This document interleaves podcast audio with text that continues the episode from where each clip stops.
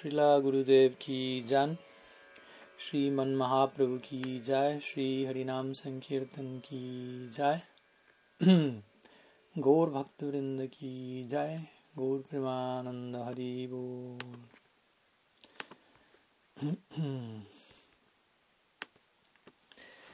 Buenas tardes a todos por allí, buenos días, buenas noches, dependiendo la localidad.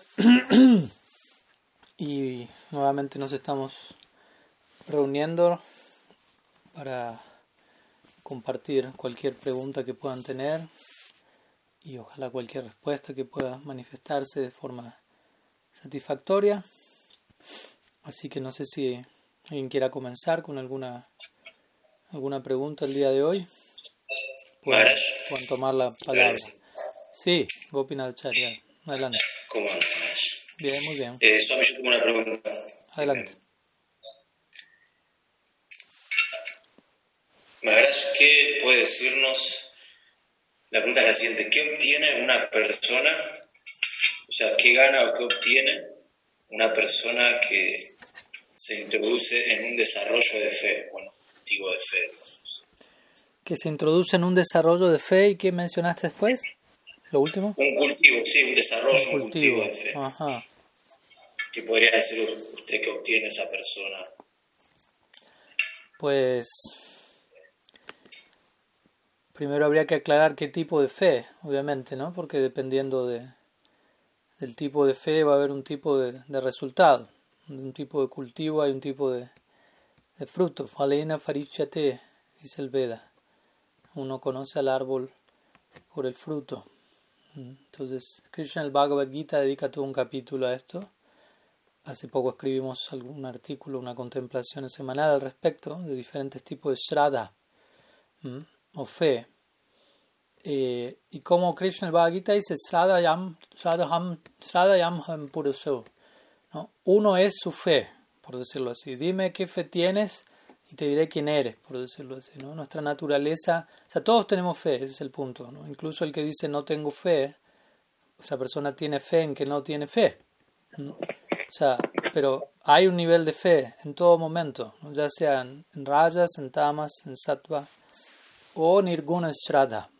Entonces, cuando hablamos de cultivar fe, también no es, no es tan simple, ¿no? Hay que saber desglosar un poco la misma pregunta y, ya la respuesta. Entonces hay fe en tamas, hay fe en rayas, hay fe en, en sattva. Hay personas que depositan su, su esperanza, su confianza en, en, actividades que son dañinas para todos. Krishna, voy a repetir lo que Krishna menciona en este capítulo, las divisiones de la fe, pueden estudiarlo cada uno de ustedes, pero él menciona, ¿no? Aquellos que depositan su fe en, no en el progreso, en el desarrollo material, el cual es interminable e insaciable, eh, su fe está en rayas. Aquellos que depositan su fe en un contexto más equitativo, tratando de ver a, todos como iguales, ¿no? con algún ideal noble en común, pero no trascendental necesariamente, su fe está en, en sattva. Y aquellos que tienen fe en mí, dice Krishna, su fe es nirgun. Nirgun quiere decir por encima de las gunas, por encima, no se ve tenida por las modalidades. Entonces, dependiendo de la fe, del cultivo, porque cada, como tú mencionas, una fe requiere un cultivo. Por ejemplo, vayamos al, a nuestro sendero del bhakti. Empieza por sraddha, en términos generales. Empieza por sadhu sangha, técnicamente hablando, extraoficialmente hablando, el contacto con el sadhu eh, nos, nos, permite entrar en contacto con un tipo de sraddha, un tipo de fe divina, un tipo de fe eh, más allá del plano de las gunas, un tipo de fe dentro del marco del Swarup Shakti, ¿no? dentro del marco de Maya Shakti. Pero esa fe inicial que tenemos ha de ser cultivada nuevamente, no, es que recibí srada y ya está, lo tengo todo. Lo tengo todo si hago lo que tengo que hacer con eso que recibí, por decirlo así. Recibo la semilla. El, el, Chaitanya Charitamrita menciona Guru Krishna Prasade Pai Bhakti Latavich. Uno recibe la semilla del, del Bhakti, de Sri Guru. Entonces, Shraddha, un tipo de fe hay allí, pero esa fe de ser fortalecida, nutrida al comienzo. Esa fe es conocida como Laukika Shraddha, de acuerdo a Bhakti Thakur, que significa fe mundana.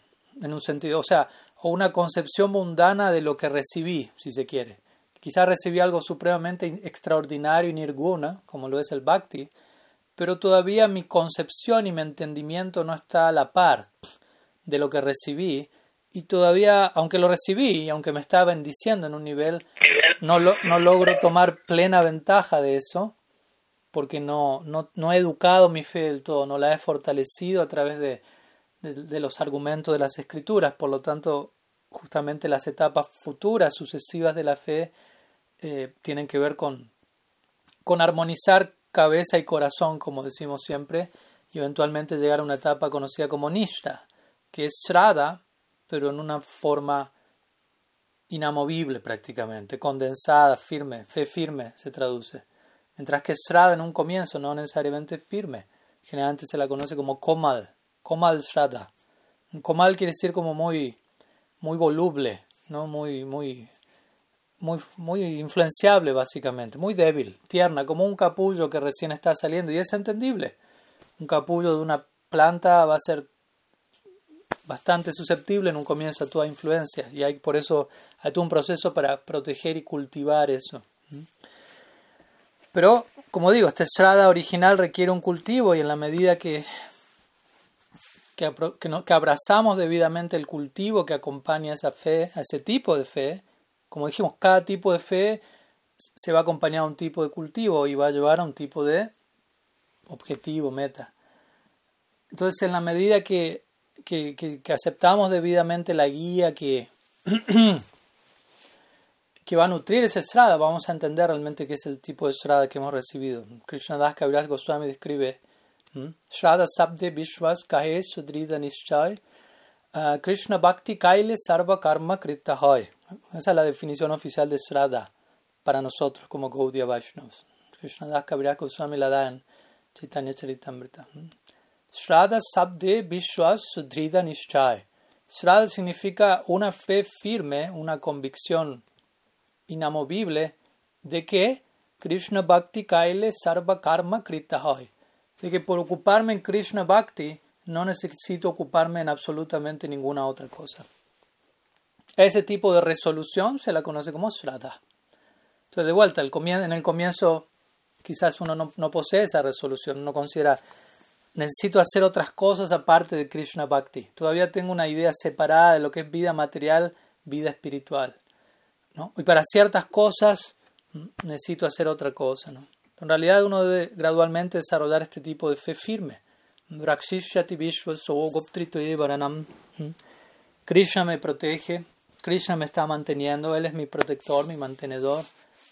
No es una, una idea romántica para sobrellevar ¿no? la tragedia inevitable de la existencia, no, es la realidad. Entonces, desde ese lugar nosotros debemos entender qué es Srada para nosotros, no es solamente una convicción sentimental, ¿no? una, convicción intelectual, una creencia. Una cosa es creencia, otra cosa es fe.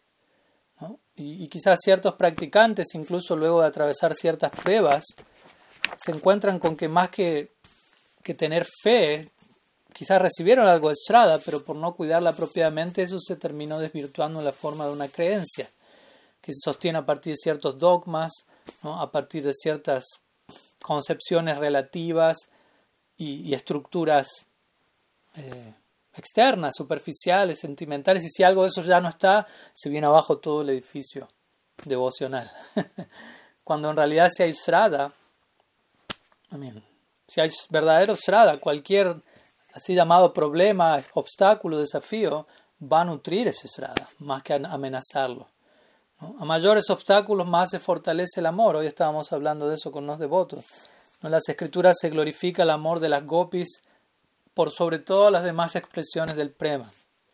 Y yo pensaba, es interesante, ¿por qué? Porque en un punto la relación de las gopis con Krishna es la que más obstáculos tienen en el camino.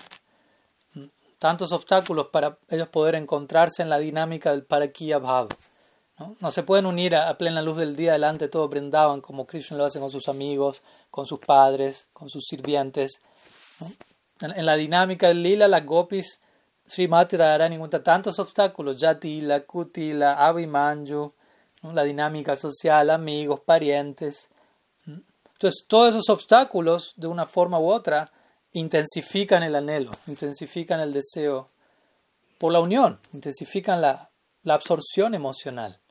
Entonces, es el punto. Mayores obstáculos, mayores posibilidades de intensificar mi anhelo, mayores posibilidades de, de condensar, ¿no? de internalizar mi emoción. Entonces la, verdadera fe va a ser puesta a prueba en ese sentido y, obviamente la idea es que uno pase la prueba y, el resultado sea que uno salga con una fe más, más reforzada, ¿no? más potenciada. Y me concentro un poco en esta dirección porque es, importante entender qué hacer con nuestra fe. Obviamente podemos hablar de, diferentes tipos de fe y de lo que cada, lo que cada cultivo de cada fe va a generar, porque en definitiva sí, todo, toda fe, si uno tiene fe en lo que cree, sea en lo que fuere, uno se va a abocar a, nutrir eso y va a dar algún resultado. Por algo tantas personas están haciendo tantas cosas diferentes, porque cada cual tiene fe en lo que está haciendo. ¿Mm? Obviamente el, resultado final de eso ya es otra cosa. No es que todo el mundo está obteniendo el, el mejor resultado, pero sin duda alguna todos tienen algo de fe, si no, no lo está. Todos necesitamos fe incluso para, para sobrevivir, para, para, dar un paso adelante. Si no tengo fe que por dar ese paso mi vida va a seguir existiendo, no podría moverme, quedaría totalmente paralizado. ¿Mm? Si la más diría en inglés, suspicion leads to suspension. ¿Mm? La sospecha lleva a la suspensión. O sea, en otras palabras, la ausencia de fe me paraliza. No, puedo, no puedo actuar, no puedo moverme, no puedo sentir por temor. Entonces la fe reemplaza el temor pero obviamente muchas veces tenemos fe en una dirección equivocada, lo cual termina alimentando el temor, paradójicamente. Un tipo de fe errada, digámoslo así, mal direccionada, termina nutriendo el temor. dice el Bhagavatam. Por uno estar absorto en la dualidad de este mundo, por uno, en otras palabras, depositar su fe en la dirección de las gunas, bhayam. El resultado es temor. Por lo tanto, hay que redireccionar y obviamente entender la, importancia de poder desarrollar verdadera fe. Y como Bhaktivinoda Thakur menciona, ya para cerrar la respuesta, la expresión externa de Shraddha para nosotros como devotos es Sharanagati. Sharanagati. O sea, hay, una manera de expresar, ¿no? Uno dice, oh, tengo fe en Krishna. ¿Sí? A ver. Anukulyasa sankalpa pratikulyasa varjanam rakshishyati vishvasugopritvi varanam tata atmanik shepa karpanye sadvidasa. Existen seis expresiones de que mi Shraddha de alguna u otra forma está ahí, y es aceptar lo favorable para el bhakti, rechazar lo desfavorable, en otras palabras, alinear todo un estilo de vida con bhakti en el centro. Porque tengo fe, hasta, hasta tal punto tengo fe en el bhakti, que elijo que toda mi vida, todos mis hábitos se reacomoden en base a lo que nutra eso, en lo que tengo fe. Y todo lo que se oponga a eso, lo voy a rechazar. Justamente estamos escribiendo hoy algo de eso, mañana lo vamos a publicar, ¿no? Aceptar extremadamente, de forma extrema, aceptar todo lo favorable al bhakti, de forma extrema rechazar todo lo desfavorable. Por extremo no me refiero a fanático, no insensible, sino intenso, ¿no? Si yo tengo un anhelo si yo amo a alguien, pongámoslo así, todavía no llegué a ese plano, pero ojalá llegue algún día a eso. Pero si yo amo a alguien, todo lo que se oponga a ese afecto, yo lo voy a rechazar cada, vez más intensamente en la medida que mi amor se vuelva más intenso. Y eso no es, uy, qué fanático que es usted. ¿no? Sea más balanceado. ¿no? no. Ah, tenemos que ser balanceados en otro sentido de la palabra, pero en la dirección de, de lo que es favorable al bhakti y lo que no es favorable, tenemos que ser claros e intensos. Si queremos que la cosa funcione, si realmente queremos experimentar un resultado en donde con el paso del tiempo estamos trascendiendo ciertas limitaciones, lo percibimos, percibimos cambios positivos, sentimos una nutrición, sentimos una inspiración. Todo eso tiene que pasar con el paso del tiempo a lo largo del camino. Nuestra fe se tiene que nutrir. Entonces, anokulyasa sankalpa se varjanam Rakshishati Vishwaso Goptritve Varanam Tata, mencioné estos dos, otras dos expresiones Saranagati, confiar en que Krishna me va a proteger y estoy siendo mantenido por él. Entender, llegar no solo a confiar en eso, sino a entender, estoy siendo mantenido por el Supremo. Obviamente hago mi trabajo, mi esfuerzo, pero en última instancia no depende de mí. Y eh, Atmanik Shepan Karpanye. Entender, todo pertenece a Krishna, empezando por mi persona, y Karpanye, humildad, extrema humildad. Que obviamente no podemos, de vuelta extremo, uh, suena extremo. No, no podemos apretar un botón y exhibir extrema humildad, pero sí debemos abordar un cultivo que eventualmente nos lleve a expresar una extrema humildad. Extrema humildad va a ser extrema en comparación a lo que ahora tenemos, pero el que tiene extrema humildad, por tener extrema humildad, no va a sentir que tiene humildad alguna, justamente. ¿no? si yo tengo extrema humildad, no es que voy a decir soy extremadamente humilde. Todo lo contrario, voy a sentir no tengo una gota de humildad. Me voy a sentir menos humilde que todos nosotros juntos. Pero bueno, en esa dirección tenemos que avanzar. Cuando uno tiene amor extremo por Dios, todo es extremo. Yo uso la palabra extremo en relación a nuestra circunstancia actual, pero para aquel que está ahí, eso es lo normal. Así, como alguien que ama a Dios, observa a alguien que no ama a Dios y va a decir, eso es extremo. ¿No? alguien que está acostumbrado a, la ley divina, al código místico, digámoslo así, cuando contempla algo diferente a eso, sirve que extremo, ¿qué es eso? Subjetivamente lo va a encontrar como totalmente extremo para una dirección. Y uno en este mundo, obviamente, si uno le dice a alguien, no sé, simplemente elijo, no sé, no consumir intoxicante, elijo no usar celular, elijo cosas así, ya es extremo eso. Porque el estándar, la ley es otra. Con esto no estoy diciendo que uno no use celular, ya sabemos, pero me refiero a como algo puede sonarnos extremo dependiendo de nuestra experiencia particular. Pero amar a Krishna es extremo en el sentido que, que el potencial de amar a Krishna no tiene fin y alcanza cumbres extremas, intensísimas, pero siempre pueden seguir creciendo. Y tenemos que tratar de procesar todas estas ideas de manera que nos resulte algo atractivo, no algo que nos asuste, que nos intimide o que nos desanime. ¿no? Entonces, de esa manera, algunas ideas sobre, sobre la fe, el cultivo de la fe. Pero bueno, cada cual obtendrá su respectivo destino de acuerdo a la a en qué está depositando su, fe. Bueno, otra pregunta.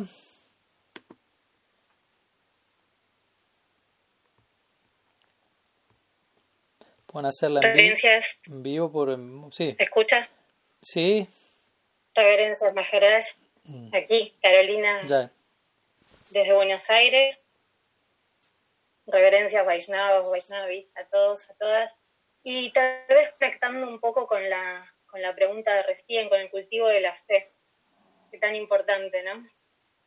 Eh, muchas veces se nos dice que los verdaderos obstáculos están fuera de nosotros y no tanto de... Eh, no, al revés. Ah, menos mal. ya me estaba preocupando. Sí, no, no. Perdón. No, de, cómo los realmente vemos desde nuestra perspectiva, desde nuestra óptica, desde, nuestro sentimiento y no tanto afuera. Pero también me pongo a pensar cómo, cómo podemos protegernos eh, de las energías que hay en el, en el sutil. Hablo por mente porque a veces siento que, que, me afectan ciertas cosas que, que, suceden afuera y que no las puedo evitar, ¿no? Eh, cosas concretas que llegan a través de la energía sutil. Eso por lo menos siento, no sé si se entiende la pregunta. Creo, sí. Pues, pues sí, por empezar, aclaro nuevamente, los obstáculos no están afuera. Eh, aunque podemos, obviamente, eh, ¿cómo decirlo, no? O sea, somos influenciados por el medio ambiente, pero al mismo tiempo nosotros elegimos cómo ser influenciados por el medio ambiente, ¿no? Porque uno siempre escucha esta idea somos un producto del entorno. Y, puede sonar sutilmente como un tipo de victimización, ¿no? Como, bueno, el, entorno me hizo así, yo, pobrecito de mí, soy un producto de eso. Yo estuve ahí y bueno, eso me influenció y, y aquí estoy. Pero yo elijo. Sí soy un producto del medio ambiente, pero yo elijo qué tipo de producto volverme, de acuerdo a cómo proceso la influencia del medio ambiente. ¿Me explico? O sea, sigo teniendo libre albedrío. Una cosa es, llamémoslo así, el destino inevitable de lo que tiene que llegar a mi vida, lo cual me va a posicionar en una situación X a cada cual. Y otra cosa es cómo yo elijo responder a eso. Eso está en mis manos. No está en mis manos controlar si mañana llueve o no llueve o, lo que sea que vaya a pasar. ¿no? Puedo tener mi agenda armada, pero hay otra agenda por encima de esa agenda y puede haber otros planes.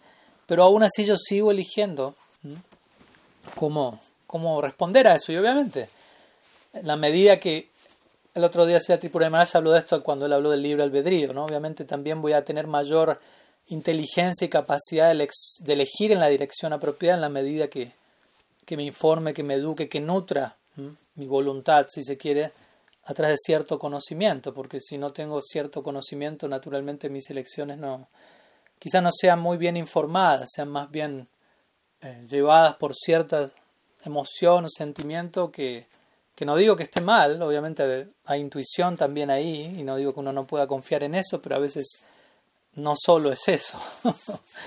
y a veces podemos sentir tantas otras emociones contraproducentes, ¿no? Entonces, por un lado, por un lado eso, ¿no? Tener en claro que en inglés lo hacen un juego de palabras, dicen nurture y nature, ¿no? Por un lado está nature, que es la, nuestra naturaleza, y nurture quiere decir la nutrición o la influencia externa. Entonces, a veces está esta, esta pregunta, ¿no? ¿cuál, es, ¿Cuál de los dos ¿no? corresponde a, a nuestro caso, nurture o nature? Son, porque a veces uno dice, no, es nature, es la naturaleza, uno es como es, y es así, y nada por fuera, es uno así, ya. Y otro dice, no, es la, naturaleza, la influencia viene de afuera y nosotros venimos de cero, de fábrica, y eso nos afecta para un lado para el otro. Pero en realidad es un poco y un poco. ¿no? La naturaleza de la jiva es tatashta, que significa su naturaleza, su nature, se presta a nurture. ¿no? Su naturaleza se presta a ser nutrida. No, no podemos existir. Ese es un punto muy interesante que tenemos que darle vuelta hasta que nos quede claro, y es no podemos hablar de nuestra identidad independientemente de la influencia de un entorno. O sea, dejamos de experimentar nuestra individualidad si nos retiramos de la influencia de todos los entornos. Bajo la influencia de Maya Shakti surge un sentido de la individualidad desvirtuado, pero surge. Bajo la influencia de Swarup Shakti, la energía interna de Krishna, surge otro sentido de la individualidad. Si yo retiraría las dos, esos dos medios, medio ambientes, si yo retiraría Maya Shakti, Swarup Shakti, ¿qué queda? Queda aquello que buscan los que, los que cultivan, por ejemplo, un sendero como Advaita Vedanta, los que siguen a Sankaracharya. Ellos aspiran a la fusión total, homogénea con Brahman. Ahí el alma está libre de la influencia de todo entorno. No hay influencia de las gunas de Maya Shakti, no hay influencia del Swarup Shakti. ¿Y qué queda? Nada. O sea, no queda, no queda un sentido de la individualidad. Nosotros estamos ahí, pero nuestra experiencia no es soy un alma individual. ¿no? Todo se vuelve Brahman. Entonces, interesantemente, usted retira todas esas influencias y, y, su sentido de la individualidad desaparece junto con esa influencia. En otras palabras, para ser individuos necesitamos la influencia de un entorno que nos defina, Obviamente la pregunta que sigue es, bueno, ¿qué medio ambiente va a definir mejor mi identidad? ¿Qué medio ambiente va a nutrir mejor mi potencial? Y ahí es el, trabajo en el que estamos, ¿no? De retirar nuestra atención, de estar obsesionados con Maya Shakti y empezar a estar obsesionados, en el buen sentido de la palabra, con Bhakti Shakti, con Swarup Shakti. Entonces, en teoría eso es así, ¿no? Y ustedes van a decir, qué lindo Maharaj, suena como un Suena como un proyecto bien, bien romántico, bien, bien idílico. Y sí, lo es, y es real, no, no es solamente palabras lindas. Eh, pero el punto es, ok, pero estamos en una situación actual en donde, ok, los, los obstáculos provienen de dentro, todavía no resolví ciertas cosas en mi fuero interno y percibo ciertas realidades de forma descontextualizada no logro ver a Krishna en el centro por momento. No es que no esté, ¿no? porque Krishna es Mokya Sambandha, significa aquel que en relación a quien todo está vinculado. Entonces, si todo está vinculado con él, todo tiene el potencial de ser visto en relación a él. Ahora, que todo tenga el potencial no quiere decir que yo lo esté viendo así. Y en esa situación, digamos así, intermedia en la que uno todavía se encuentre, ahí es donde uno tiene que pensar, bueno, ¿cómo mientras no tenga esa visión, esa realización, cómo actúo, cómo me muevo. Y obviamente ahí hay que tomar ciertas precauciones sin culpar a otros, ¿no? Porque por más que el entorno me supere a veces, no quiere decir que el entorno se vuelva culpable porque todavía me supera, más bien yo debo ser humilde y, responsable, es decir, aún no tengo la capacidad de ver a Krishna en esa situación puntual, por lo tanto tomo una distancia prudente para no, lo que sea, para no prejuzgar, para no culpabilizar a otros, para no terminar victimizándome, para no empezar a ver un desfile de enemigos por fuera de mí. Tomo una distancia prudente para protegerme de mí mismo, de mi falta de visión, digámoslo así. ¿Mm? Pero eventualmente intento crecer, madurar, de forma de que poder ver todo lo que llegue a mí es una óptica teocéntrica, no egocéntrica. Y bueno, en el, en el campo sutil, que la pregunta habla un poquito de eso, existen obviamente movimientos, hay energía, hay como podemos hablar de el campo burdo, el campo sutil, y también cada uno de nosotros, de acuerdo a, su, a sus samskaras y demás situaciones previas, tendrá mayor o menor eh, susceptibilidad a esas moradas, es un hecho. Y bueno, cada cual tiene que hacer los ajustes necesarios, obviamente, al respecto que yo creo que obviamente, más allá de tomar una distancia, llamémoslo así, de, de la situación que me perturba, por decirlo de alguna manera, lo principal que yo tengo que hacer ahí es fortalecerme a mí mismo e invocar una energía superior más y más. Si yo percibo que un plano sutil me afecta, plano sutil no deja de ser plano material, sutil, invisible, psíquico, como queramos llamarlo, pero sigue perteneciendo al, al área de las gunas. Y Krishna dice en el Bhagavad Gita, Dai bihiyesya gunamai mamam maya duratya mameva ye prapadinte mayametam taramtite. Sin duda alguna, atravesar esta, este plano de las gunas no es algo sencillo, dice Krishna. Pero aquel que se ha rendido a mí puede atravesarlo fácilmente. Entonces, lo que se vuelve casi imposible se termina volviendo simple, sencillo, abordando o más bien refugiándonos en aquella persona que está más allá de las gunas, es la idea. Entonces, si el plano sutil me, me puede perturbar, ok, puedo tomar una distancia preventiva, pero más bien debo buscar fortalecerme, ¿no? más que estar escapando de aquello que me perturba, digámoslo así. Porque en un punto quizás, si yo no me fortalezco a mí mismo, voy a encontrar que tantas cosas me perturban y voy a terminar queriendo esconderme en una cueva para que nada me perturbe, pero al final del día me voy a dar cuenta incluso en la cueva hay perturbación y al final del día la perturbación estaba dentro mío, no es que la cueva tenía la culpa. Entonces, eh, de alguna manera puedo hacer algún ajuste relativo, tomar una distancia, pero para, únicamente para fortalecerme, para ingresar, incorporar un, una energía superior y naturalmente ya no voy a ser afectado por, por los otros planos, ¿no? Pero esto es obviamente fácil, más fácil decirlo que hacerlo. Eso implica amoldar, como dije hace un rato, mi estilo de vida, de forma que todo lo que haga, o al menos ojalá la mayoría de las cosas que haga, eh, estén, por decirlo así, enchufadas a, a, Bhakti Shakti, no a Maya Shakti. Porque si yo todavía voluntariamente elijo incurrir en actividades que sé que están atrayendo la influencia ilusoria, obviamente que luego no puedo quejarme o sorprenderme, porque toda acción tiene una consecuencia, ¿no? Entonces, tenemos que, yo sé que no es fácil de un día al otro soltar ciertas cosas, pero entender que, que así funciona, ¿no? Y en la medida que tomo decisiones, me comprometo, las logro mantener en el tiempo de forma sostenible, equilibrada, pero tiene que haber un cambio paulatino.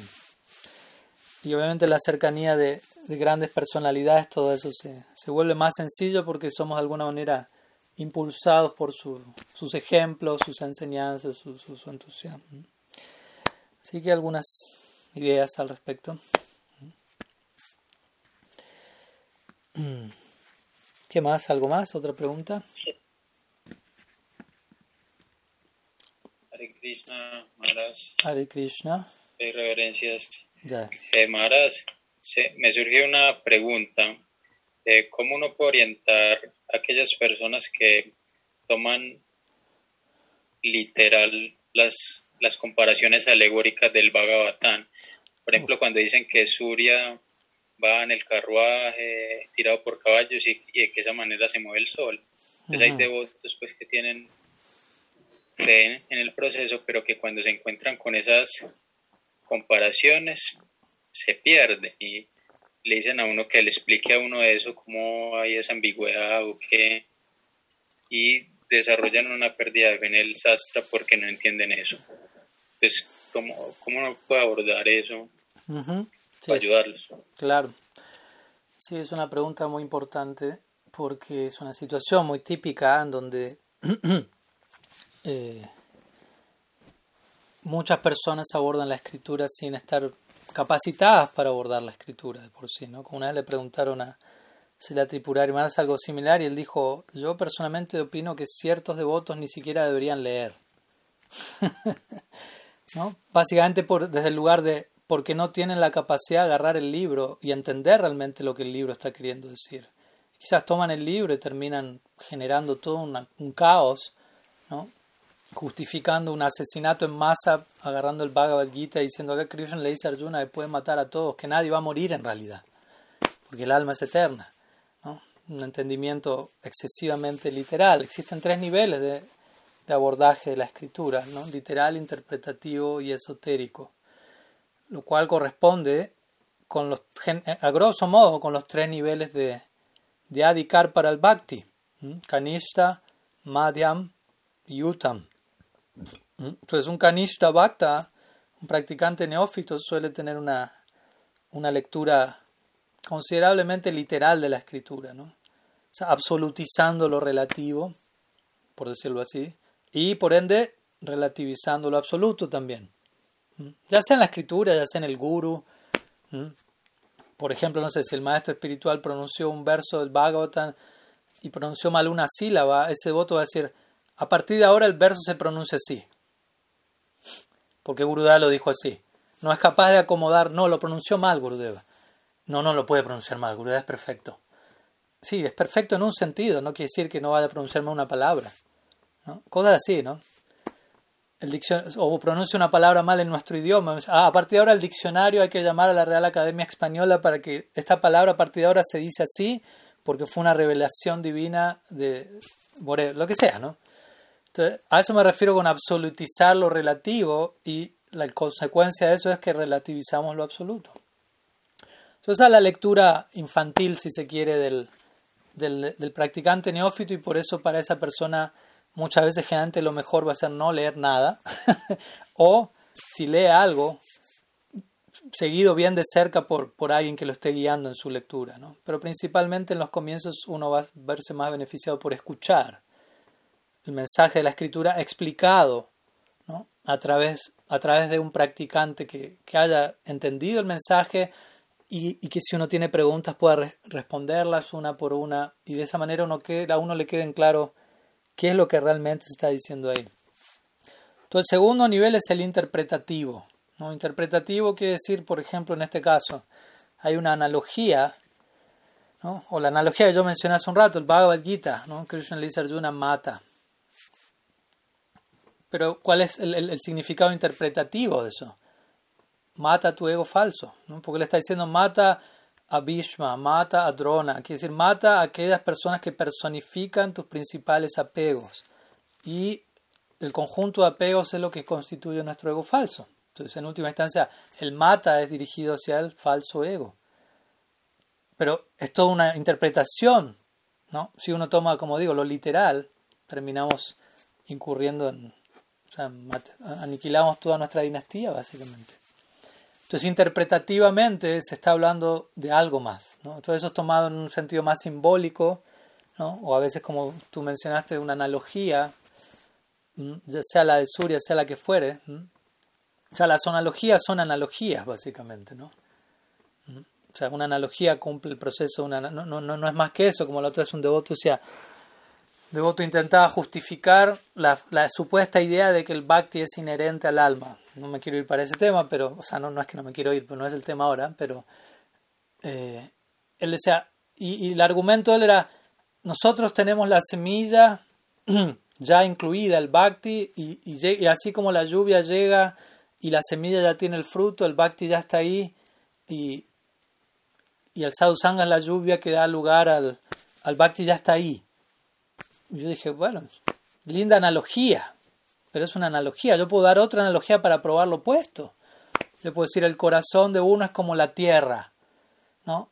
Y la tierra no tiene fruto alguno, ¿no? Depende de la semilla que venga, pero la semilla está fuera del alcance de la tierra. La pone alguien más y va a depender de otra agua que venga, pero se necesita la tierra, pero entonces, con otra analogía yo puedo probar exactamente lo opuesto y siguen siendo analogías, no, no, no prueban algo.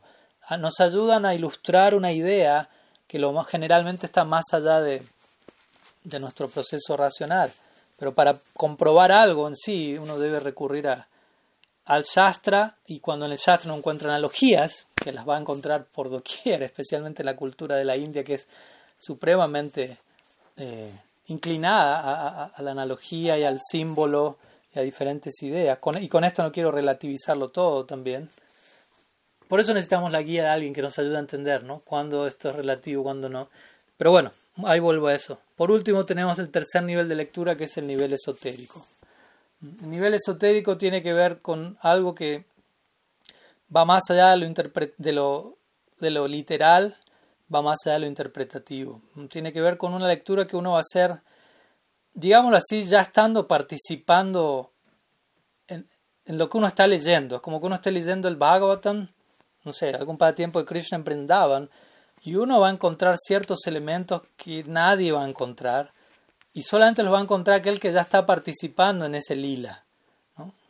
O sea, por decirlo así, en la medida que uno avance, uno va, va a volver a, ¿cómo se a formar más parte de lo que uno está leyendo, porque el Bhagavatam no es un libro no es una obra impresa en papel y que quedó ahí, no es la historia de la vida de, amor de Krishna. Es algo supremamente vivo, dinámico y como decimos siempre hay una página en blanco que está reservada para que nosotros la llenemos con nuestro propio ejemplo. Nuestro propio, somos invitados a participar en el libro, a vivir eternamente en las páginas del Bhagavatam. ¿Mm? Entonces, de ese lugar, una interpretación esotérica va a venir de, de aquel que ya está que ya desarrolló todo un sentimiento extático por ese contenido y lo va a ver y lo va a interpretar desde un lugar donde prácticamente nadie lo podría ver a menos que esté en esa etapa. Entonces, en relación al, a la lectura más bien literal, también el problema es que nosotros venimos de Occidente, donde generalmente nuestro ADN se inclina mucho a lo literal, mientras que en la India hay, hay, todo, en Oriente hay toda una psicología ya impresa, digámoslo así, en las venas, donde se entiende el, se entiende el abundante uso de analogías y de lo que representa esto, aquello, ya, ya es culturalmente algo incorporado a nivel generacional. Entonces, también son elementos relativos, pero que debemos entender. Si yo soy occidental y abordo una escritura que fue presentada en un marco cultural de Oriente, va a haber elementos relativos culturales que son propios de esa cultura, que a menos que yo los aprenda, no voy a poder acceder al, propósito de esos detalles y más bien los voy a interpretar, como tú dices, literalmente dentro de lo que es un marco occidental. Entonces, el punto es ese, ¿no? No tenemos que... Bhaktivinoda Thakur varias veces dijo, ¿no? Las descripciones de los planetas infernales que sean el Bhagavatam no necesariamente han de ser tomadas literalmente. A veces quiere transmitir una idea, una impresión, llevar a la persona a una experiencia, pero no es que necesariamente eso va a ser así. Y así con tantas otras. Y eso en ningún momento es disminuir el proceso o, reducir la posición del Bhagavat. ¿no? Más bien todo lo contrario. Por ejemplo, el quinto canto del Bhagavatam. ¿no? A veces devotos se, ensartan en todo un debate acerca de, del quinto canto porque supuestamente el quinto canto tiene que ver con si la tierra es plana o no. ¿no? Me acuerdo, ¿no? le, preguntaron eso a mi Guru Maharaj, ¿no? ¿Y la tierra es plana o no? ¿no? Como diciendo, a ver, vamos a, definir este tema crucial del Bhagavatam. Obviamente lo primero que él dijo es, eso no es lo más importante, ni del Bhagavatam ni del quinto canto del Bhagavatam. En el quinto canto del Bhagavatam encontramos capítulos como la vida de, de Yada Bharat y cosas así, eso es lo más importante. Pero todos los Puranas tienen elementos eh, cosmológicos, históricos, descripción de dinastías, son como parte del protocolo puránico que va, a estar en todos los Puranas, y uno tiene que saber separar la esencia de ciertas secciones de las escrituras y de otras. Y dijo, bueno, la Tierra es plana o redonda. En algunas partes es plana y en algunas partes es redonda. Tema cerrado, próximo tema. ¿no? como diciendo, no, no, no nos distraigamos ¿no? pensando que el Bhattan habla de eso. ¿no? O sea, ¿quién sabe Sukadev Goswami qué, estaba, qué perspectiva cosmológica estaba teniendo al, decir lo que dijo en el Bhattan? Él estaba contemplando la existencia desde el, desde el ojo del éxtasis. Entonces, lo que para nosotros es plano, para el otro es redondo, para el otro es cuadrado. O sea, más bien, tener, el, Sukadev Goswami está invitándonos a, llegar a, la experiencia extática que él tuvo y desde ahí veremos, quién sabe cómo se vean las cosas. ¿no? El Bhattan intenta proveernos una experiencia mística. Entonces, si quedamos atascados en si Surya usa o no caballos para mover al sol, eso sinceramente es un...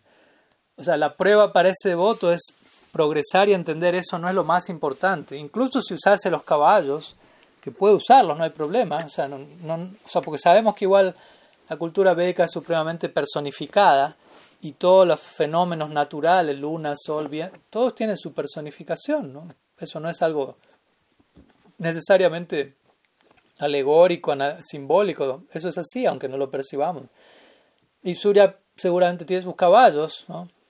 Y, dentro de un determinado tipo de visión mística, de una manera personificada, eso puede verse así. En otro nivel interpretativo se puede entender, bueno, no, los caballos están hablando de ¿no? de, de, la fuerza para llevar adelante el movimiento del planeta Sol, bla, bla, bla. Ok, no hay problema. O sea, eh, para algunos un nivel de interpretación va a ser más favorable que el otro, pero el tema para el que sea de los tres es entender eso no es lo más importante. ¿no? O sea, no me puedo quedar atascado de por vida y que mi fe en, en el proceso del Krishna Bhakti ¿no? ni se deteriore ni, se, ni sume por el hecho de que Surya use o no caballos. Ese es el punto.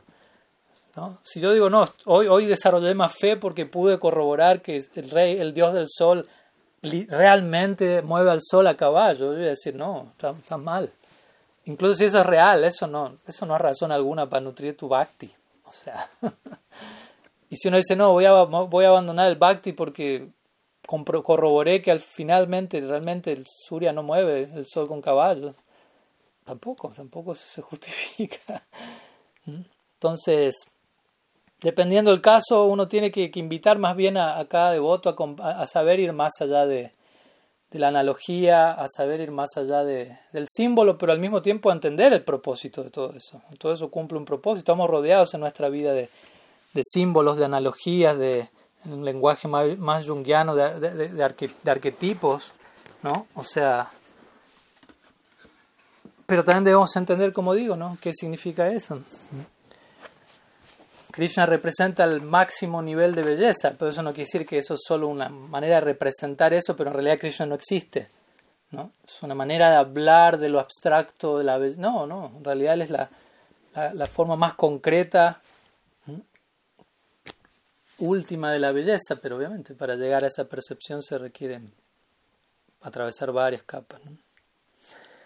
En fin, algunas ideas, ¿no? Pero, pero yo creo que en términos generales es importante que, los devotos se eduquen en, en, saber separar estos elementos culturales relativos que van a estar en las escrituras, descripciones, más allá de, de analogías, ¿no? Descripciones culturales o incluso declaraciones que fueron hechas en una determinada época, tiempo, lugar, que hoy en día incluso son controversiales, declaraciones acerca del sexo femenino, por ejemplo que se hacen aquí y allá en los Vedas o incluso por comentaristas que tomadas hoy en día ¿no? parecen ser completamente retrógradas, pero porque las estamos analizando cinco, 50 siglos después. ¿no? Mientras que en ese momento eso era, era la, la, norma y era algo natural y favorable para todos, pero uno no puede imaginarse cuál es la psicología del planeta Tierra hace 5.000 años. ¿no? Y generalmente incurrimos en lo que se llama presentismo histórico, ¿no? que quiere decir, eh, analizo el pasado pero desde la perspectiva presente, sin tomarme el esfuerzo de viajar en el tiempo y realmente entender qué se vivía ahí, qué se pensaba, cómo se sentía. ¿no? Y hay elementos de esos en el Bhagavatam, por supuesto. No es que de vuelta todo ha de ser absolutizado y hacer copy-paste y aplicado. ¿no? Como estos devotos que dicen, no, los libros de la Prabhupada son los, los, códigos de ley espiritual durante los próximos 10.000 años. Sí, Prabhupada dijo eso una vez en un auto a un devoto. ¿no? O sea, si de eso usted quiere hacer todo un, un mandato eh, perpetuo, su problema. Y con esto no estoy diciendo uno no puede leer a Prabhupada, pero con esto estoy diciendo también, o sea, Prabhupada partió de este mundo hace unos 50 años, pongámosle, un poco menos. Pero el punto es, ¿cuánto cambió el mundo en 50 años? ¿Cuánto? ¿Y cuánto no se necesita ajustar la presentación del mensaje para los tiempos que corren? En menos de 50 años. ¿Qué decir si pretendo presentar ese mismo libro durante 10.000 años? ¿Cuánto más va a cambiar el mundo? ¿Y cuán desactualizado y desfasado la realidad uno va a quedar con cierta presentación del mensaje? Obviamente Krishna va a seguir siendo la suprema personalidad de Dios y el alma va a seguir siendo eterna de aquí a 10.000 años.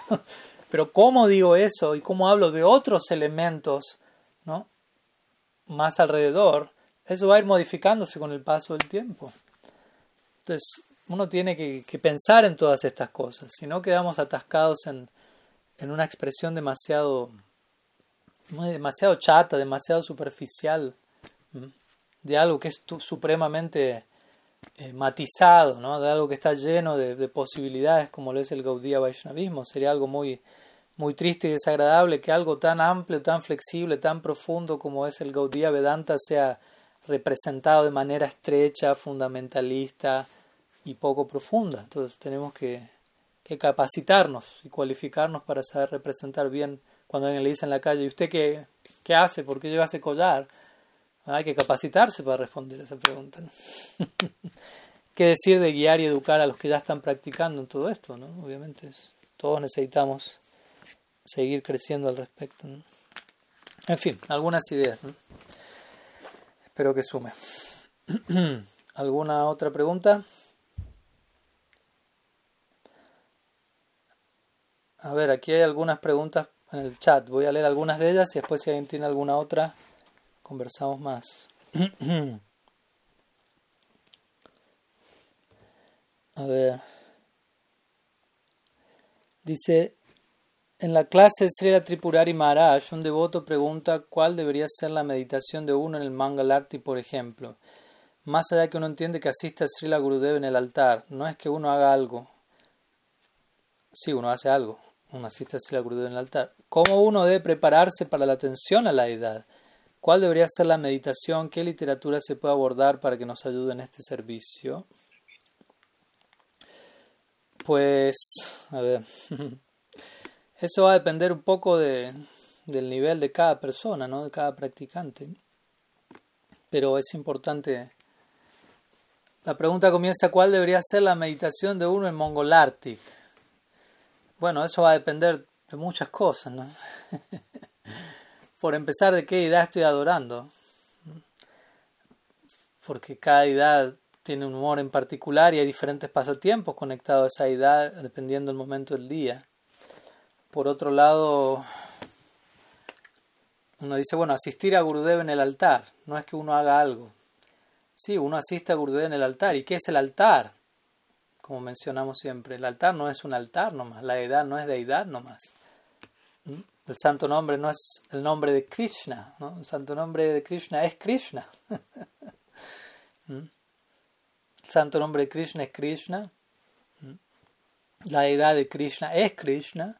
Todavía yo creo la diferencia, porque obviamente todavía no, no quizá desarrollé el ojo absoluto para llegar a la realización del, Abed, de la no diferencia entre el, nombre y el nombrado, la deidad y Krishna. Y el altar, no, en última instancia, no es el. Si Krishna, si la deidad es Krishna, entonces ¿qué es el altar? El altar es un portal a la vida eterna de Krishna. ¿Sí? Es un punto de ingreso a un tipo de realidad eterna allí. Un punto de entrada al lila de Krishna el altar es, es una representación, como un escenario que aparece ante mi vida, invitándome a entrar allí por siempre.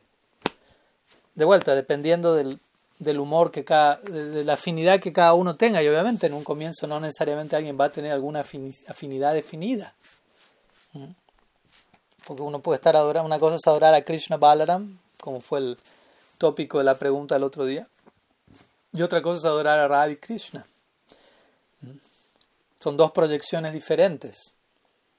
Porque de vuelta, una cosa es adorar a la deidad, adorarla, hacer el ritual, eh, ofrecer lo que hay que ofrecer, hacer lo que hay que hacer.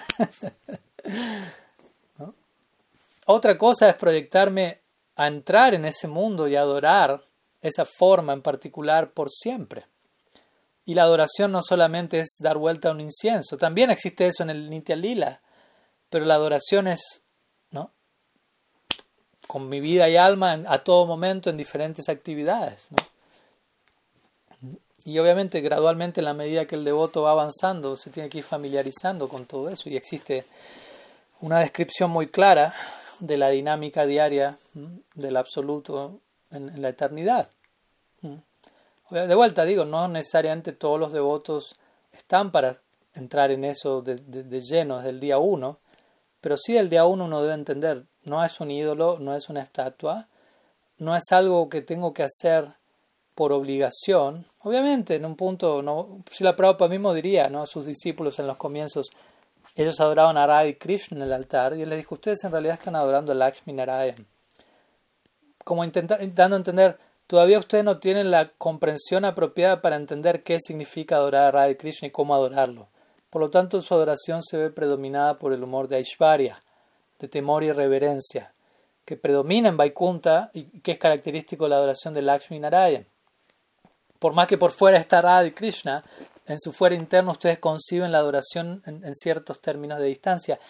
Y en un punto no, no está mal, ¿no? o sea, Prabhupada no estaba criticando eso, le está dando a entender se entiende que en un comienzo más vale abordar eso de esa manera que precipitándonos eh, de manera sentimental y, cometiendo ofensas en la adoración, pero con el paso del tiempo, por adorar correctamente a la edad, por seguir el proceso que, existe, que está estipulado para adorar la deidad, el resultado es que voy a empezar a desarrollar un vínculo con la deidad. Voy a empezar a caer en cuenta, hay alguien ahí yo soy alguien, ahí hay alguien, hay un vínculo, hay una relación, y, mi vida empieza a girar más y más alrededor de la Ese es el punto, ¿no? Me despierto, la despierto, yo como, ella come, yo me baño, la edad se baña, me voy a dormir, la edad, ¿no? Como empezar a entrar en esa dinámica, hay alguien ahí, es una persona, obviamente, eventualmente te voy a entender, no es una persona como yo, pero es una persona, la persona suprema, pero bueno, partamos por la idea de que es una persona. que también tiene sentimientos, gustos, necesidades, pero puramente trascendentales. Y, y uno va complementando todo eso con, con su debido estudio y, y, y, y Gyan, no entendiendo qué es qué, quién es quién. Entonces uno no tiene que ser autómata, decir, no, yo solamente voy al altar, no hago nada, Gurudev lo hace todo, yo estoy ahí parado, por, puede ser un tipo de falsa humildad, por decirlo así, ¿no? Como no me permito sentir, no me permito pensar, tengo miedo a cometer ofensas y solamente hago lo que me dicen. Es un comienzo quizás rudimentario de la adoración, pero, pero eventualmente, como digo, la, meditación es, hay alguien y en la medida que me, el, plano del, del, ritual es como, como estar con un pie en cada lado, se dice, ¿no? Cuando uno entra en el plano del ritual, ¿no? Klim Krishnaya Namaha Idam Naivedyam y uno pronuncia todos estos mantras como todavía es un poco mecánico, ¿no? Idam Naivedyam Klim Krishnaya Namaha significa este alimento, ¿no? Se lo ofrezco a Krishna. Como yo mismo me lo voy repitiendo para darme cuenta, para caer en cuenta qué está pasando, concientizarme qué está pasando, pero todavía no deja de ser algo relativamente mecánico. En, Golok Brindavan, Madre Yashoda nunca le va a decir a Krishna, Idam Naivedyam Klin Krishna Namaha, ¿no? Le va a decir, Krishna, Gopal, estás muy flaco, muy pequeñito, abre la boca, tienes que comer más, pum, ¿no? Le va a poner algo en la boca. Claro, uno no puede hacer eso con la edad ahora, pero eventualmente nuestra adoración debería progresar en esa línea. ¿Mm? Como diría, como se dice siempre, la edad no me está hablando ahora, porque básicamente yo no tengo oídos para escucharla todavía. Pues si la deidad abriera la boca y me empezara a hablar conmigo, se, acabó mi vida separada de, la deidad, ya no tengo nada más que hacer. La deidad va a empezar a decir, quiero esto, me gusta esto, quiero esto, quiero esto, quiero esto. Y uno va a estar corriendo toda su vida alrededor de, del capricho divino de Krishna, que es la meta, pero quizás todavía no estamos en la meta y por eso la idea se mantiene en Mauna, ¿no? En Mauna Lila lila silencioso, no se mueve, no habla, Pero en la medida que uno va desarrollando bhakti, va desarrollando devoción, bhava, prem, qué decir, proporcionalmente a eso, ¿no? no solo la deidad se va despertando ante mí, todo empieza, se universaliza el alcance de la deidad y empiezo a ver a Krishna en todas partes. Esa es la naturaleza de un devoto que avanza más y más, empieza a, captar vestigios de su, de su istadev en, cada persona, en cada circunstancia. ¿Qué decir específicamente dónde está la deidad? Ese es el tipo de adoración que Sanatan Goswami realizaba. ¿Cómo adoraba Sanatan Goswami Manmohan? Le ofrecía un pequeño pan sin sal y un día Manmohan le dice, ¿no tienes un poco de sal?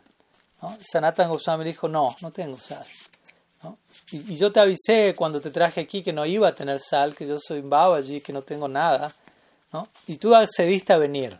Así que ahora no me vengas a pedir sal. Y yo te conozco. Si te llego a dar sal, después va a, va a venir ghee, rasa gula, halava, dal, sabji, sak. No, esto o nada, tú eliges. Y Mamá Mohan dijo, no, no, no, está bien, sigamos con el pan sin sal, me quedo aquí. Pero uno no adora hacia la edad generalmente. Pero bueno, eventualmente la relación debe progresar en una dirección así, donde todo se vuelve real, se vuelve vivo. Mientras no tengamos esa realización no la podemos forzar, pero en teoría debemos entender hacia dónde apunta, cuál es la meta a largo plazo y cuál que corresponde ahora. Y bueno, sí hay obras que describen el día eterno de Krishna, el día eterno de Mahaprabhu. Hace poco estuvimos haciendo un ciclo de Gorasta Kaliya Lila. Entonces, dependiendo qué edad uno adore, uno puede. Krishna Bhavanamrita, Govinda Lilambrita, allí se describe el día eterno de Krishna. Entonces, esas descripciones están allí y, y es gradualmente es algo importante ir incorporando porque uno empieza a familiarizarse más, en el buen sentido de la palabra, con, con la persona con la que uno se quiere relacionar por siempre. Si no, muchas veces nos preguntamos quién es Krishna y uno se puede dar cuenta, tengo respuestas armadas nomás, ¿no? aprendidas. Esto, esto, esto, esto y esto. Ya. Pero no, lo, no, no respondo como si estoy hablando de alguien querido, cercano, y especialmente en nuestra escuela, que es Raga Bhakti, eventualmente Krishna va a ser adorado como un miembro de nuestra familia. La deidad es adorada como un miembro de la familia, con ese tipo de, de intimidad, familiaridad. Krishna no es adorado ya, adorado como lo entendemos a nivel veneración y distancia.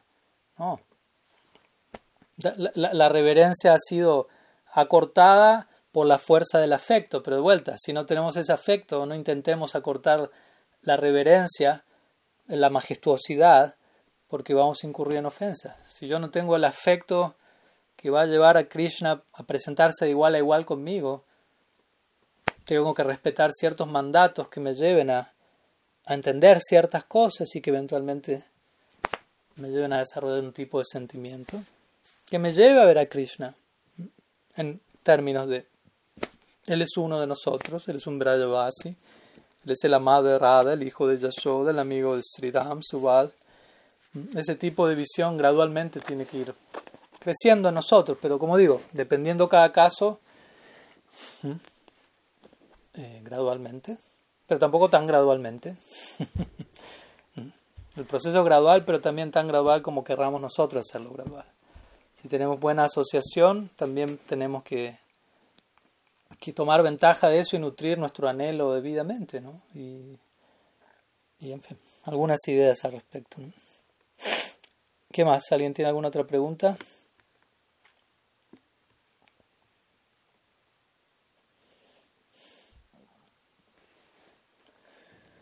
Si no, sigo aquí con el chat, que hay algunas más que han enviado. A ver, alguien dijo yo tengo una, alguien que se llama iPhone. si quiere poner su nombre, sería... Sí, puede tomar la palabra. No sé quién es iPhone. Me gustaría saber con quién estoy hablando. Rao Kulanando, ok. ¿Quiere tomar la palabra o... Ah, no tiene audio, ok. Bueno, mándela por escrito y mientras voy abordando otra pregunta. Madhurya Shmaranam pregunta, quería saber si nos podía hablar acerca de la importancia de ser genuinos con sinceridad dentro del proceso espiritual, entendiendo que mucho de lo que pensamos que somos puede que forme parte más bien de un condicionamiento más que una forma de ser dentro de la práctica y o al mismo tiempo aquello que ya somos o hemos construido o hemos construido puede al mismo tiempo servir de andamio dentro del proceso del bhakti. Muchas gracias. Pues sí, em, es un proceso que nunca termina. ¿no? Lo que creíamos que éramos y lo que nos damos cuenta que deberíamos volvernos no tiene fin. Incluso si uno se vuelve un alma liberada, digámoslo así, un habitante del mundo eterno, esas personas se mantienen continuamente descargando la mejor versión posible de ellos mismos a cada día, por decirlo así. No, no dejan de, incurrir en, en, autoactualización. Como usted quizás ya sabe, Madhurya Shmaran, que está estudiando psicología, un famoso psicólogo, presenta este concepto, ¿no? autoactualización. ¿no? Continuamente incrementando la, la dedicación, alterando la, la identidad para bien. Se dice que Krishna a cada momento se vuelve más atractivo, más hermoso y que la devoción de los habitantes de Brindavan se vuelve más profunda para reciprocar esa belleza en aumento. Entonces ellos van cambiando. El amor los sigue transformando, el amor los mantiene en un estado de continua transmutación.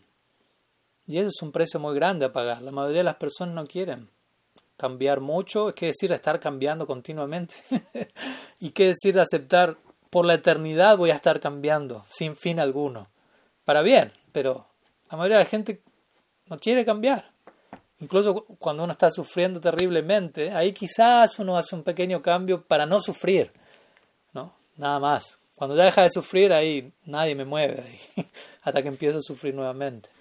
Entonces, eh, debido al condicionamiento sin inicio, venimos quizás arrastrando ese tipo de, de mecanismos, pero en realidad debemos entender que la verdadera seguridad, la verdadera ganancia está en el en lo que es aparentemente riesgoso, ¿no? en, el continuo, en una continua dinámica de cambio y transformación.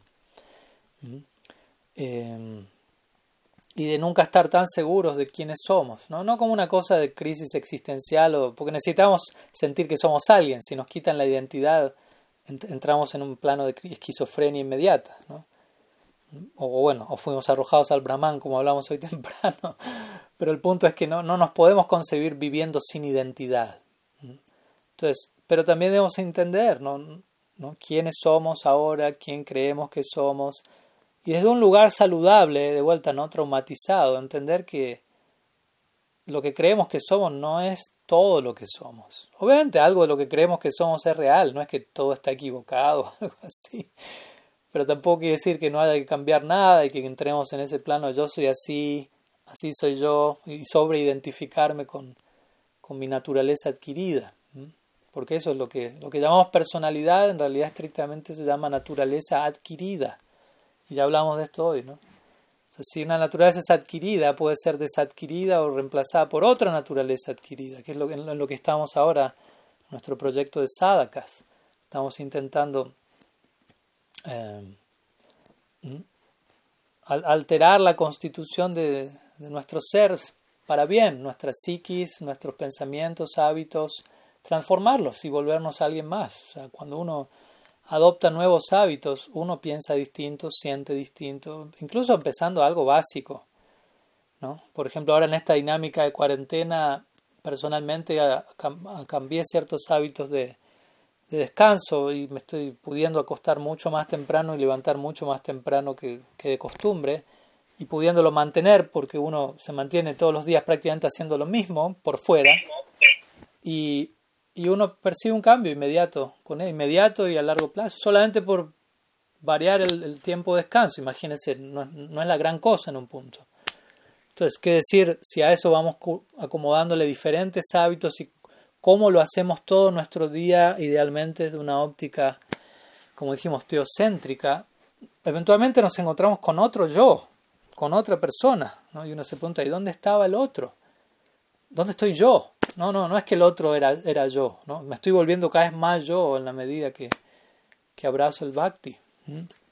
Entonces, Ahora bien, uno no necesariamente todo lo que tiene tiene que desaparecer, por decirlo así, ¿no? También eso se menciona acá.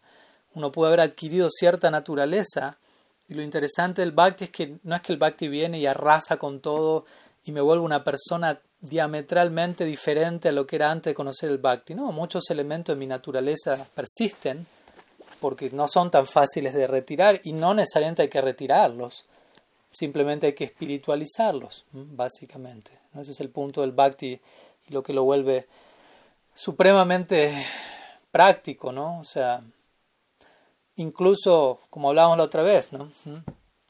Y, y Rupa Goswami menciona esto en el, en el Upadeshambrita, si un devoto avanzado, aquí hablo por un momento del devoto avanzado, él o ella exhibe, siendo muy avanzado, ciertos defectos de carácter, no en un sentido repetido y en un sentido extremo, pero no sé, pongámosle que es medio, medio chinchudo, como quien diría, no sé si lo dicen así en todos los países que están conectados, pero medio enojón, así que a veces le... ¿no? Pero no algo extremo ni nada, pero esa persona es un devoto puro, ese, ese, ese lado medio gruñón, en realidad le va a dar un tipo de encanto a la personalidad de esa persona. En el marco de la devoción pura, de vuelta, no lo digo como una excusa para mantener, mantener eso, pero yo he visto casos de devotos muy avanzados que uno ve ciertos, digámoslo así, residuos de su personalidad previa condicionada, siguen ahí, pero ahora se están presentando dentro del marco de la dedicación plena a Krishna.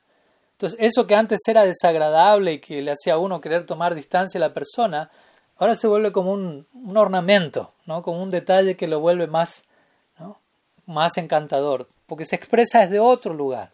De vuelta, con esto no digo que haya ciertas cosas que haya que realmente retirar de principio a fin, pero en general prácticamente todo puede espiritualizarse y ser canalizado. En el marco del Bhakti, Narottam Das Thakur hablaría de los famosos seis enemigos, por llamarlos así, ¿no? Kama, Kroda, Loba, Mada, Moha, Matsarya, lujuria, ira, codicia, ilusión, orgullo y envidia. Y él en uno de sus kirtan va expresando cómo ocupar cada uno de ellos al servicio de Krishna. Pero él llega al último y concluye, este último no lo puedo, no, no, sé, no puedo hacer nada con esto en el, concepto de Krishna Bhakti. Y ese es envidia. ¿no? Como dando a entender, no hay manera de que eso persista en el marco de la devoción. Eso tiene que ser retirado del todo, desenraizado. No es como, ah, no, él ahora es devoto puro y esa envidia ahora aparece de manera muy encantadora. No, no puede no. Nirmacharanam. Bhagavatam dice Satam Nirmacharanam Satam. Un Satam, una persona honesta, un sadhu, entre otras cosas, Nirmacharanam. Está libre de envidia. Al menos está en el proceso de eso, ¿no? O sea, proporcionalmente a. Porque la envidia es aquello que no me permite volverme un sadhu, básicamente. No me permite aceptar a Krishna en el centro e insiste que el centro es algo más o alguien más. Y ese alguien más sabemos quién es. Entonces, es una, una, una, una mentalidad que me, me, desconecta de la realidad verdaderamente de las cosas, ¿no? donde percibo un falso centro e intento que todo orbite alrededor de ese falso centro y cuando parece orbitar alrededor de algo más se me vuelve intolerable hasta el punto de, de ponerme triste por la felicidad del otro y cosas por el estilo. Entonces, de ese lugar, ¿no? ciertos elementos de nuestros psiquis que ya han sido construidos en esta o previas vidas no necesariamente tienen que ser dinamitados ni nada por el estilo, sino que simplemente tienen que encontrar su, su expresión más, más virtuosa en el marco del bhakti. Esa es la, la, universalidad del bhakti, el potencial de la devoción. Pero de vuelta, eso, implica cambiar. ¿no? cambiar. Para que podamos hacer eso tenemos que cambiar. Quizá en un sentido superficial permanece esa, esa forma de esa tendencia, pero la motivación, la intención, desde dónde la estoy dirigiendo ahora, es distinto porque cambié. De vuelta, cambiar no tiene que ver necesariamente con cambiar cierto elemento externo de mi personalidad, sino qué hago con mi personalidad, cómo me concibo a mí mismo, cómo dirijo mi personalidad, hacia quién, con qué actitud. Eso es lo que hay que cambiar y eso es lo más difícil de cambiar, obviamente. A veces uno se esfuerza a querer cambiar superficialmente y, alterar su personalidad y forma de ser y de expresarse y así tengo que cambiar. Y no deja de ser una forma más superficial esa de cambio que aceptar soy como soy en un sentido, en un nivel. Lo más probable mucho de eso no cambie la forma en la que habla, la forma en la que Swami Padmanabha mueve las manos cuando da una clase. Que me tocó eso en esta vida, ¿qué voy a hacer? Pero puedo dar la clave, hablar y mover las manos en el marco de hablar Harikata con ustedes. Esa será la perfección de mis manos, de mi lengua, de mi boca. Entonces, y eso es más difícil que, que reprogramarme para atarme antes de la clase las manos con una soga y quedarme, estoy cambiando, no estoy moviendo las manos ahora. Pero eso no, no garantiza que, que estoy ofrendando el movimiento de mis manos en una dirección superior. Eso es más desafiante. Pero bueno, la potencia del Bhakti todo lo puede y esa es nuestra esperanza, ¿no? Aunque suene difícil ese cambio, se puede, se puede. En fin, algunas ideas. Como siempre mencionamos, cada pregunta da para toda una clase, pero también queremos recibir otras preguntas. Aquí Radha Kulananda dice, quería preguntar respecto a, una, a la clase de Srila Tripurari Maharaj del día de hoy. No se asusten, no se perdieron ninguna clase, pero él da una clase en inglés todos los domingos, así que sin traducción y aquel que sabe inglés, bueno, puede escucharla y preguntar lo que está preguntando hoy aquí Kulananda. Y la pregunta es si podría explicar cómo en la concepción de Jagannath existe una colisión entre Dwarka y Brindavan. Ok. Bueno, eso es una cita de Srila Siddhar Maharaj. Él da un ejemplo como de un tren y de la forma, la forma de Jagannath representando una especie de choque entre ambas entre ambos planos. Obviamente es el lenguaje poético de Siddhartha Maharaj también, entendamos esto, ¿no? Porque si entramos, como dijimos hace un rato, en la, en la versión literal, ¿no? Un tren chocando, uno dice, ¿qué está pasando aquí? Un accidente, ¿no? No, no, no. Es una manera de hablar de, de dos lilas que poseen dos naturalezas diferentes cruzándose en un punto, encontrándose en un momento y de una manera muy, no diría violenta, pero sí emocionalmente intensa, ¿no? como lo es ¿no? Dwarka brindaban en la forma de Jagannath. Em, aquí me están preguntando si luego puedo pasar el link de la clase en inglés. Eso pregúntenmelo luego por mensaje privado porque entre tanto chats después se me olvida. Pero sí, no hay problema. Eh, bueno, Obviamente ya Sirati además explicó varias cosas hoy, la mayoría de ustedes no estuvo en esa clase, así que voy a brevemente recapitular brevemente y, tratar de responder. Pero básicamente, ¿quién es Jagannath? Para nosotros, para nosotros como Gaudiya Vaishnavas, porque cada persona va... Hay diferentes modalidades de adoración, incluso hay budistas que adoran a Jagannath y diferentes tendencias desde allí. Incluso los que adoran a Jagannath en el templo de Jagannath Puri no necesariamente son Gaudiya Vaishnavas. Hay diferentes tipos de estándares allí. Pero bueno, el punto es que para nosotros, Jagannath eh, tiene que ver, como diría hoy la Tripura con un momento en particular en Dwarka. ¿Y cuál es ese momento en particular? Krishna se encuentra en Dwarka, pero no se encuentra en Dwarka al mismo tiempo. Está y no está. Físicamente está en Dwarka, mentalmente nunca salió de Brindavan.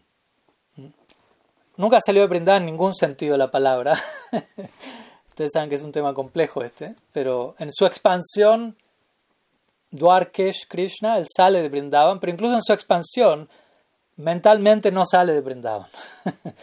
Entonces, mientras él está en Dwarka, él no deja de recordar a los habitantes de Brindavan. Como ustedes saben, en las noches él está soñando ¿no? Sirada, ¿no? Lalita, Visaka, él grita, pone el grito en el cielo, ¿no? y Satyabhama, Rukmini, mm, sus diferentes reinas en Dwarka escuchan en la noche clamar el nombre de alguien más, de otra dama que no es su esposa. Imagínense, usted está casado con una dama y, toda la noche estuvo gritando el nombre de otra dama o de otras damas prepárese para, para este agosto y al otro día temprano, ¿no? O sea, la esposa lo va a estar esperando. Mirándolo ahí, diciendo, bueno, ¿quién es Radha? ¿Quién es Lalita? ¿Quién es Isaac? ¿Mm? Obviamente, las reinas de Dwarka no, no indagaron de Krishna desde un lugar de celos mundanos, pero sí eh, ellas tienen una noción abstracta de Brindavan. Ellas no estuvieron allí, pero algo, algo saben. O sea, saben que Krishna estuvo en Brindavan.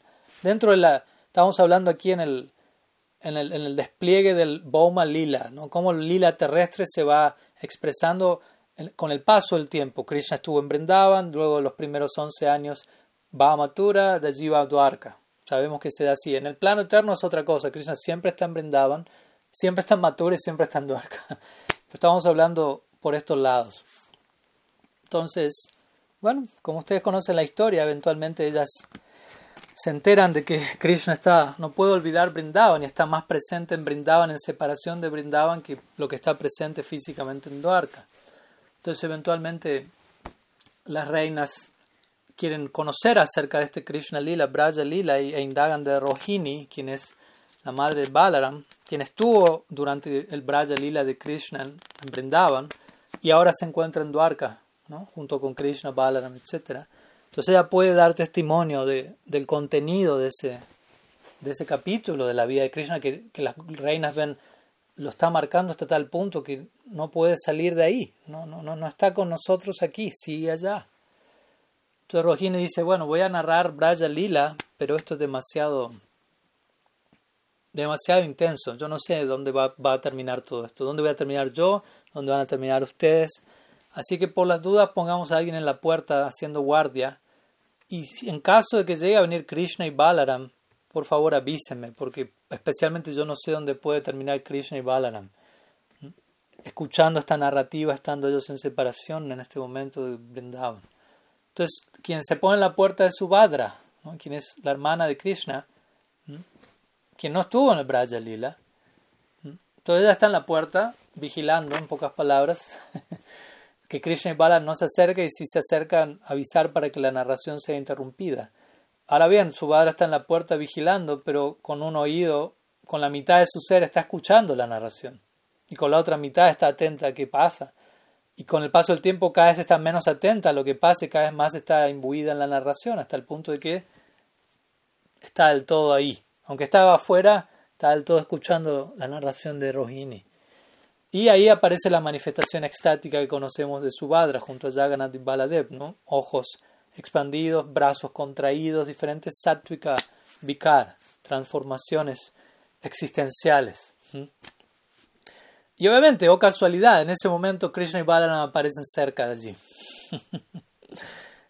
Y ven a su hermana en una situación muy particular. Obviamente, imagínense, usted va caminando con su hermano y ve a su hermana con los ojos como su padre, con los brazos hacia adentro.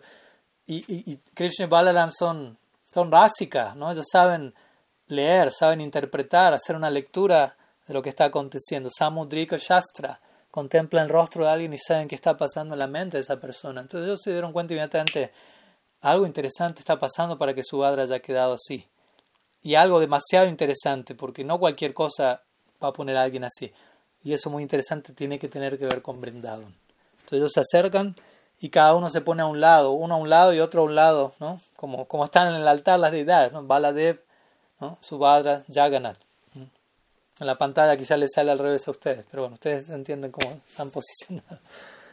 Entonces Krishna y Balaram se ponen a escuchar, su Badra ya está del todo del otro lado, o sea que no puede decir nada, no, no está ni consciente que Krishna y Balaram están a su lado. Y Krishna y Balaram automáticamente adoptan este humor también.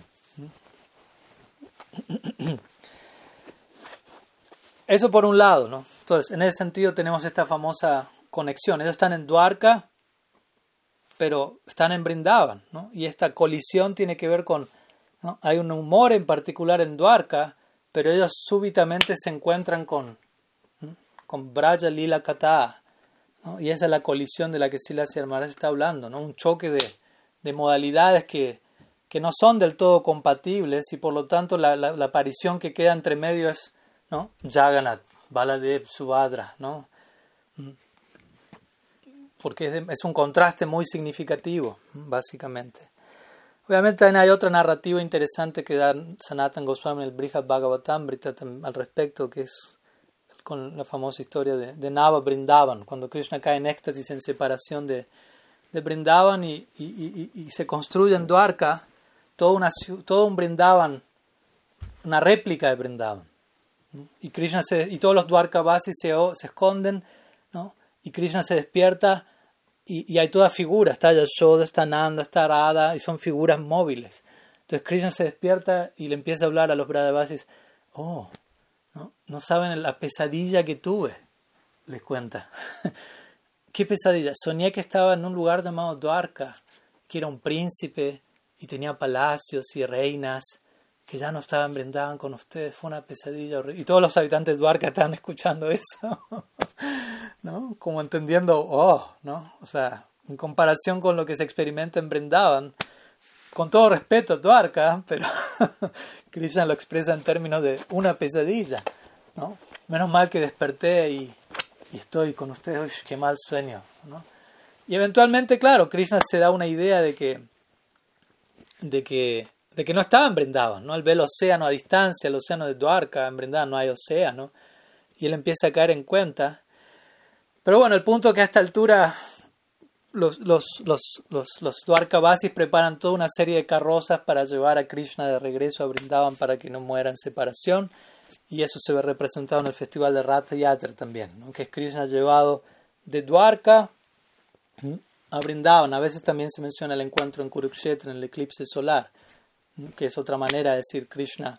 En Dwarka, está en Kurukshetra, pero está en Dwarka, en el sentido, viene de Dwarka, es un príncipe, está rodeado de ese entorno, no puede unirse con los Brajavasis como, como, como él desea, porque no hay Brindavan, no hay pluma de pavo real, no hay flauta, no hay Krishna, no hay Braja Krishna, básicamente. Nosotros adoramos a un tipo de Krishna muy en particular, no a cualquiera. Si Krishna aparece con cuatro brazos y nos dice, vengan donde mí, nosotros vamos a decir, no, este no es el Krishna que mi maestro espiritual me está hablando. Yo no, este no es el Krishna que yo adoro. Vengan, vengan con Dwarka por la eternidad. No, no, gracias. ¿Dónde está Yamuna? ¿Dónde está la flauta? ¿no? Si alguien si ahora apareciesen los Vishnudutas y nos dijesen, los llevo a Vaikunta ya, o tres vidas y van para Golok Brindavan, ¿qué elegirían ustedes? ¿Lo dudan o no? ¿O ni lo dudan? Y se van a Vaikunta. Para que sepan, la respuesta correcta debería ser, no, gracias, me quedo aquí y sigo cultivando mi, mi proyección eterna de servicio en Brindavan. Es mi, mi elección, mi anhelo, así que saludos a Narayan, Lakshmi Narayan por allí. Entonces el punto es ese, ¿no? Gradualmente tenemos que ir desarrollando un entendimiento y una afinidad por, por el direccionamiento de, de nuestra escuela, ¿no? Pero bueno, básicamente sería eso un poquito la idea, ¿no? De, de la expresión de, de Jagannath, ¿no? Como ese punto en Dwarka en el que ¿no? Krishna estalla en Brajabhav, básicamente, y se presenta en esa forma tan extática que es la que Mahaprabhu adoraba. Mahaprabhu adoraba a Jagannath, y Jagannath, ¿quién es? Es Krishna en separación de Brindavan. Y obviamente Mahaprabhu en Jagannath Puri él se encuentra cultivando Vipralamba Bhav. Recordemos, ¿quién es Mahaprabhu? Es Krishna en el humor de Radha en separación de Krishna. ¿Se entiende? Mahaprabhu es Radha en separación de Krishna, por decirlo en, simples palabras. Y Jagannath es Krishna en separación de Radha. Entonces, imagínense lo que es ese encuentro. Estudia el Ratha Yatra, cómo Mahaprabhu se expresa estáticamente al contemplar a Jagannath en el Ratha Yatra y entiende todo esto más aún. En fin, podemos seguir, pero quedan algunas preguntas.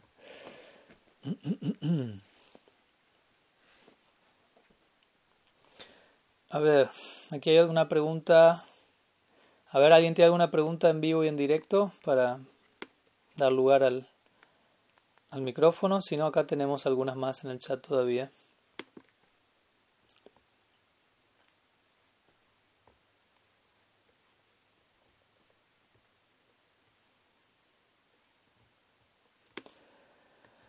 Bueno, seguimos con la próxima aquí en el chat. Harry Michel pregunta, me gustaría saber más sobre el guru interno.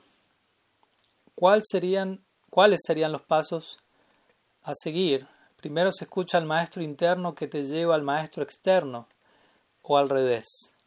¿Cuál sería más elevado?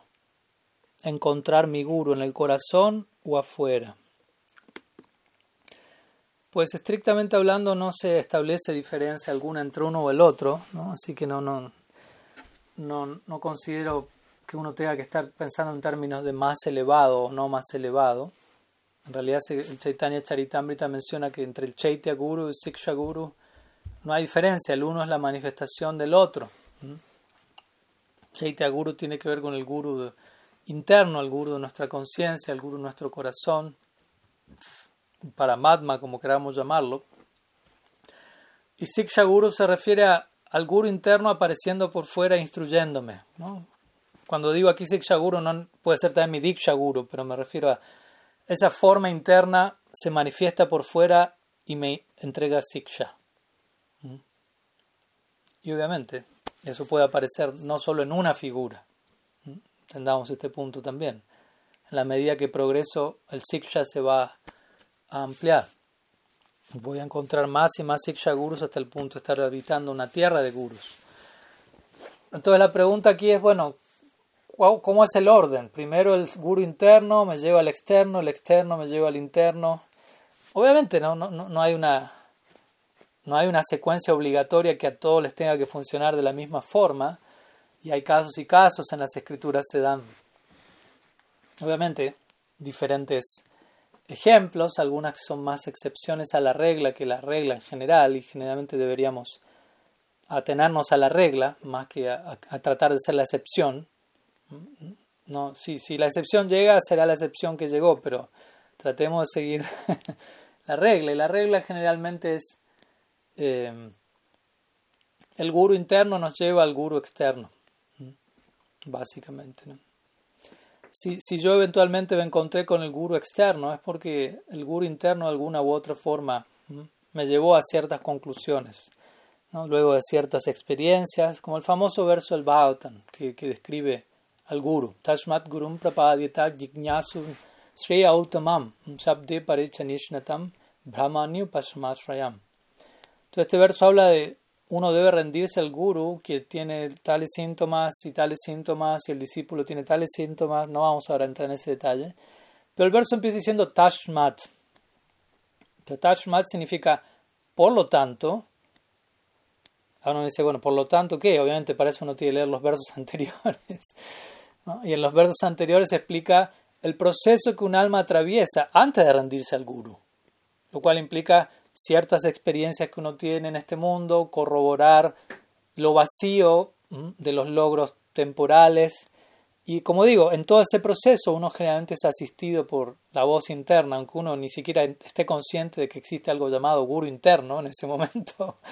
Eso está ahí, ¿no? A veces llamémoslo, lo quieren llamar intuición o algo, pero recibimos ciertas confirmaciones, ciertos anhelos, ciertos empujes para una dirección o la otra. Y eventualmente todo eso se ve confirmado, nutrido y explicado más en detalle por la figura del guru, llamémoslo así, externo. Solo externo en el sentido de su aparición, no como algo inferior o superficial. Y, necesitamos el guru externo. En ninguna parte de las escrituras dice con el guru interno alcanza. Uno tiene que aceptar al guru externo, no como un mandato forzado, sino porque me dice, no, pero yo me quedo nomás con el guru interno. Pero el tema es que si yo digo eso, quiere decir no estoy escuchando al guru interno, porque el guru interno está diciendo, estoy apareciendo ahí fuera de esa forma en particular, toma refugio. ¿No? De vuelta, si hago diferencia y me quedo con el interno y no con el externo, no me quedo con ninguno en realidad. Se llama Kukuti Nyaya, es como decir, amo a Sri Chaitanya, pero no me causa gracia Sri Nityananda. Así que solo adoro a uno. No, o a los dos o a ninguno, no hay forma. Entonces el guru externo, si yo digo el guru, el guru interno me lleva al externo, me quedo solo con el interno, quiere decir que no entendí que el interno está apareciendo en esa forma en particular y debo entablar toda una relación porque lo más probable no tengo la plena capacidad de captar lo que el guru interno me está diciendo del todo.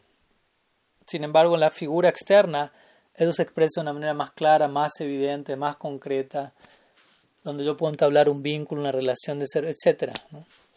Entonces, es supremamente importante eventualmente llegar a ese punto. ¿no? Y en ese sentido uno puede decir, el guru interno lo lleva al guru externo, y el guru externo lo lleva uno al, al guru interno, ¿no? En el sentido del guru interno, si es Krishna, Krishna es el guru original, si hablamos de guru tattva, ¿no? guru tat, Krishna y el guru no son diferentes y son diferentes. Achintya Veda Ved.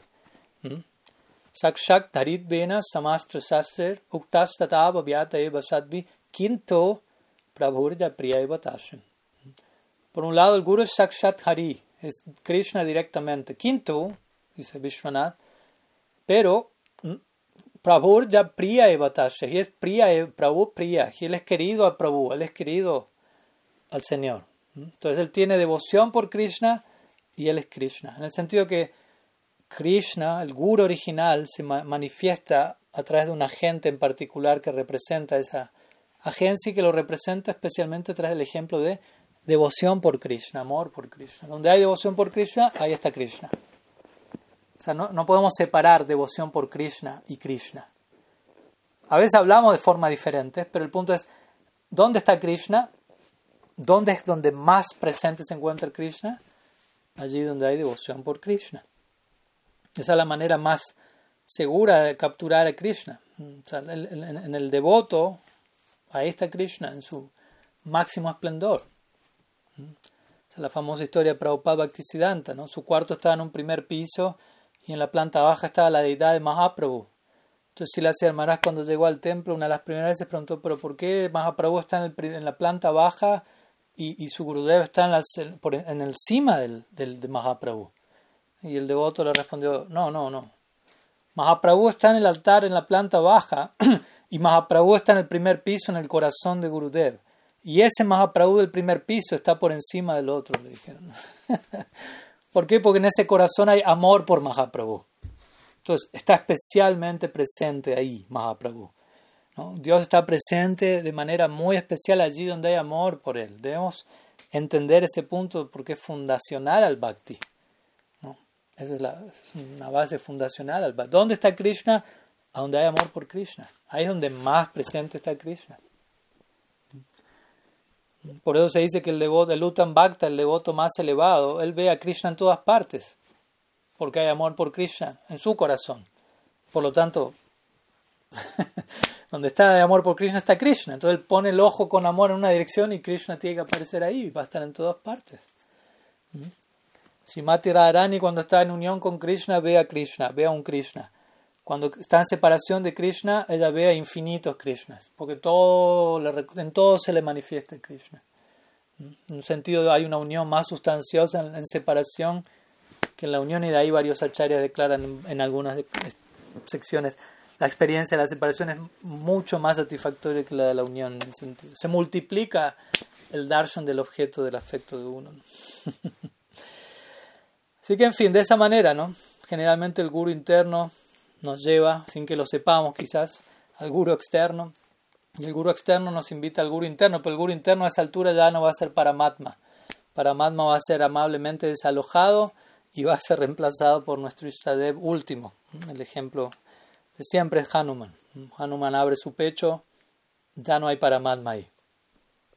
¿Quién está ahí? Sitaram. Entonces, de la misma manera, eventualmente e, vamos a culminar en, nuestro respectivo Istadev. El guru externo nos va a llevar. Es un punto importante. El guru está para enseñarnos a amar a Krishna de una forma determinada. No, es que, no, solamente quiero relacionarme con el guru y con los Vaishnavas. Con Krishna no, con el guru y los decir, no, no estoy entendiendo. No estoy entendiendo. Y si digo solamente quiero relacionarme con Krishna y no con los Vaishnavas, tampoco estoy entendiendo. Entonces tengo que entender cómo una cosa naturalmente lleva a la otra, porque una cosa hace a la otra. ¿no? Si yo digo al devoto puro, me inspira usted tanto, pero no me interesa Krishna, el devoto puro me va a decir, no me estás, no me estás, no te estás inspirando conmigo entonces, porque Krishna está inspirándome mucho a mí y tú me dices que no estás interesado en Krishna, yo estoy interesado en Krishna y estoy interesado en, darte a Krishna. Si tú me dices que no quieres eso, no estás entendiendo quién soy yo tampoco. La meta de la vida no es devoción por el guru, es devoción por Krishna. Y el guru nos va a enseñar eso. Y, por lo, y, dado que nos enseña eso, naturalmente, vamos a tener devoción por él. En un punto, hasta un punto lo podemos separar de vuelta. Porque devoción al guru, devoción al Vaishnava es devoción a la devoción en sí misma. ¿no? Y si la Jiva Goswami llega incluso a decir, algunas personas consideran el servicio al guru como un aspecto del servicio a Krishna y otros consideran el servicio a Krishna como un aspecto del servicio al guru. ¿No? Se vuelve más prominente el, el, servir al amor por Krishna, el servir al poseedor de la devoción, es servir a Krishna en una forma muy particular. Entonces tenemos que ir acostumbrándonos a pensar en estos términos, ¿no? a vivir en estos términos. Y de ahí vamos a ir accediendo más y más a, al Gaudiya Vaishnavismo. Bien. ¿Qué más? ¿Alguna pregunta vía micrófono? Hare Krishna, yo tengo una pregunta, Maharaj. Sí. Reverencias a todos. Eh, vinculado al concepto de guru, eh, quería si podía profundizar un poco en cómo uno puede discernir entre la idealización y la rendición. Gracias pues uno tiene que informarse, ¿no? ¿Qué, qué, es un guru y qué, es lo que uno tiene que esperar de un guru? ¿No? Para uno no estar proyectando su propia idea de eso y, no, no, frustrarse en el tiempo, porque a, veces hay personas que llegan a, a, buscar a un guru con su, con su idea ya armada de qué es un guru, cómo debería ser mi guru. ya tienen todo el, el pack finalizado, pero no tiene el guru. La misma idea de querer tener un guru significa yo no me puedo hacer mi propia idea de qué es un guru. Si, si, de partida yo ya tengo mi idea de qué es guru, quiere decir que yo soy mi propio guru de partida. Y obviamente, yo soy mi propio guru significa mi mente es mi propio guru. El, el, rol del guru es reemplazar la autoridad de mi mente. ¿no? Si no hay guru, quiere decir la mente es el guru, es la autoridad. Y la figura del guru implica aquella entidad que va a reemplazar el, sistema dictatorial de mi propia mente, por decirlo así. ¿no? Entonces, uno, hoy hablábamos de eso con un devoto también, ¿no? sobre todo en relación a alguien, a alguien que, por ejemplo, pudo, llamémoslo así, por ciertas circunstancias que algunos ya conocen, no pudo haber tenido un guru o pudo haberse refugiado en alguien durante cierto tiempo. Y, y, uno, de alguna manera, aunque uno detectó ciertas cosas no están bien y necesita otro refugio, de alguna manera uno quizás sin darse cuenta, uno igual idealiza, se quedó con una idea y con ciertas expectativas de lo que debería ser un guru en base a lo que yo recibía de esa persona, cómo esa persona era, aunque al mismo tiempo digo, hubieron cosas no están, no están bien,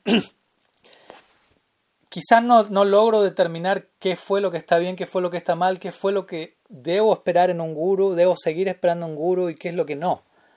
Entonces quizás yo me apegué, no sé, a que, a que mi guru, a que esa persona me resolviese todos los asuntos relativos de mi existencia si me peleaba con mi esposa, hablaba con él y si no sabía qué auto comprarme, hablaba con él y si, no sé, tenía un problema de, en mi dieta, hablaba con él y sutilmente arrastro el concepto, un guru tiene que hacer eso, un guru tiene que estar disponible para todo, tiene que tener respuestas para todo, y eso es refugiarme en él, preguntarle todo y recibir respuestas perfectas y completas de todo que tienen que funcionar perfectamente.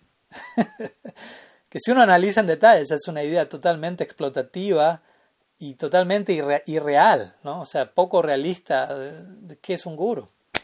Pero quizás la figura que me acompañaba previamente, sin mala intención quizás, ¿no? pero se dedicaba a principalmente incluso a abordar más los asuntos relativos de mi vida que a educarme en cuanto al Shastra, por ejemplo.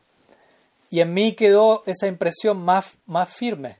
¿no? El guru armoniza mis asuntos relativos y no tanto él está ahí para enseñarme el significado de las escrituras.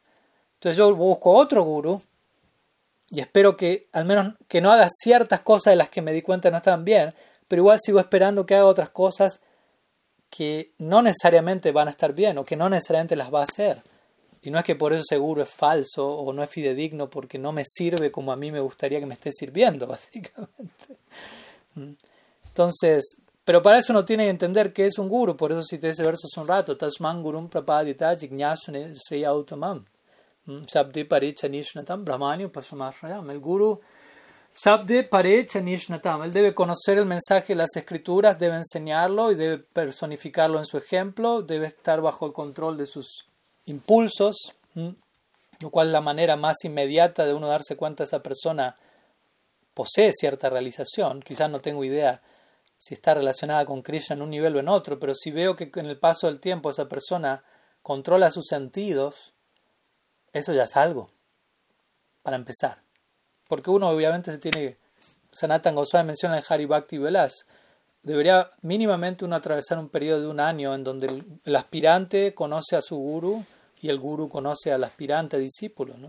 Para conocerse, un poco una cosa es conocer al guru, o sea, hay aspectos relativos también en el guru. ¿no? Uno con el tiempo va a conocer el aspecto más humano del guru, la personalidad del guru, y, y eso hay que saberlo armonizar también. Y no necesariamente eso ha de ser absolutizado, porque cada guru tiene su personalidad, ¿no? Y un guru, no sé, lo que fuera, ¿no? Hábitos, que, que, en un punto uno tiene que saber separarlo de, de, su, de su enseñanza, de su realización interna, ¿no? Porque si no mezclamos todo eso y, y relativizamos, ¿no? Lo absoluto o de vuelta absolutizamos lo relativo. Entonces, uno tiene que, como digo, que informarse, ¿no? ¿Qué, qué, eh, qué tengo que esperar? ¿Qué, ¿Qué, es lo que el guru provee? El guru es maestro espiritual, la palabra lo dice, quiere decir, un maestro en esa área, en ese ámbito. Él me va a enseñar acerca de la esfera del espíritu. Con precepto va a basar sus preceptos en el conocimiento revelado. Tiene que enseñar a pensar en términos de la escritura, Shastra Yukti. El guru va a sustentar sus puntos con la revelación. Eso tiene que estar ahí, porque esa es nuestra epistemología. O sea, nosotros no basamos nuestro conocimiento en lo que se me ocurre, lo que se me antoja, sino lo que se entrega del plano revelado. Y esto no es algo irracional ni ilógico, ¿no? Si hay algo lógico, de hecho, es que no todo va, va a sujetarse a la lógica, no todo va a someterse a nuestro alcance racional. Entonces, ¿qué hacer con aquello que está por encima de mi alcance racional? ¿Cómo, cómo, cómo acceder a ese plano? Otro método, el método racional nos abandona a mitad de camino. Entonces, implica abrirnos a la experiencia del Shabda. El Shabda quiere decir el proceso descendente. Avaroja Pantan.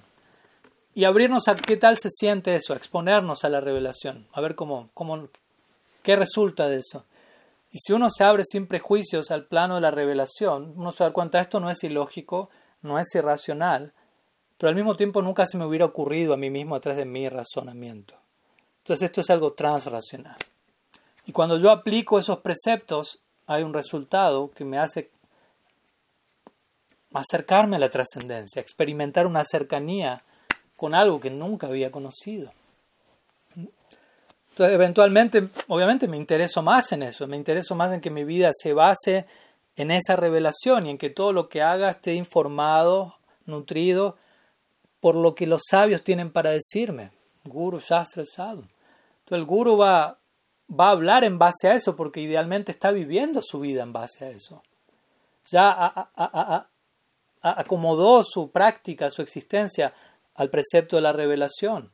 Y él está dando, ella está dando testimonio de lo que le pasó en su vida, por decirlo así, con su ejemplo, con su precepto.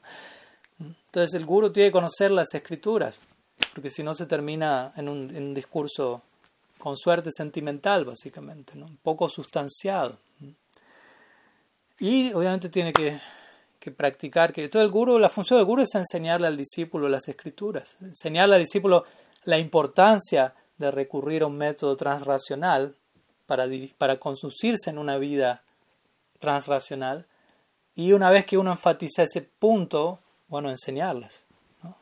Así como uno va a la escuela y el profesor le va a enseñar a uno este libro, este otro libro, esta materia, esta otra materia, hay libros, hay material teórico, hay una aplicación práctica, hay un resultado.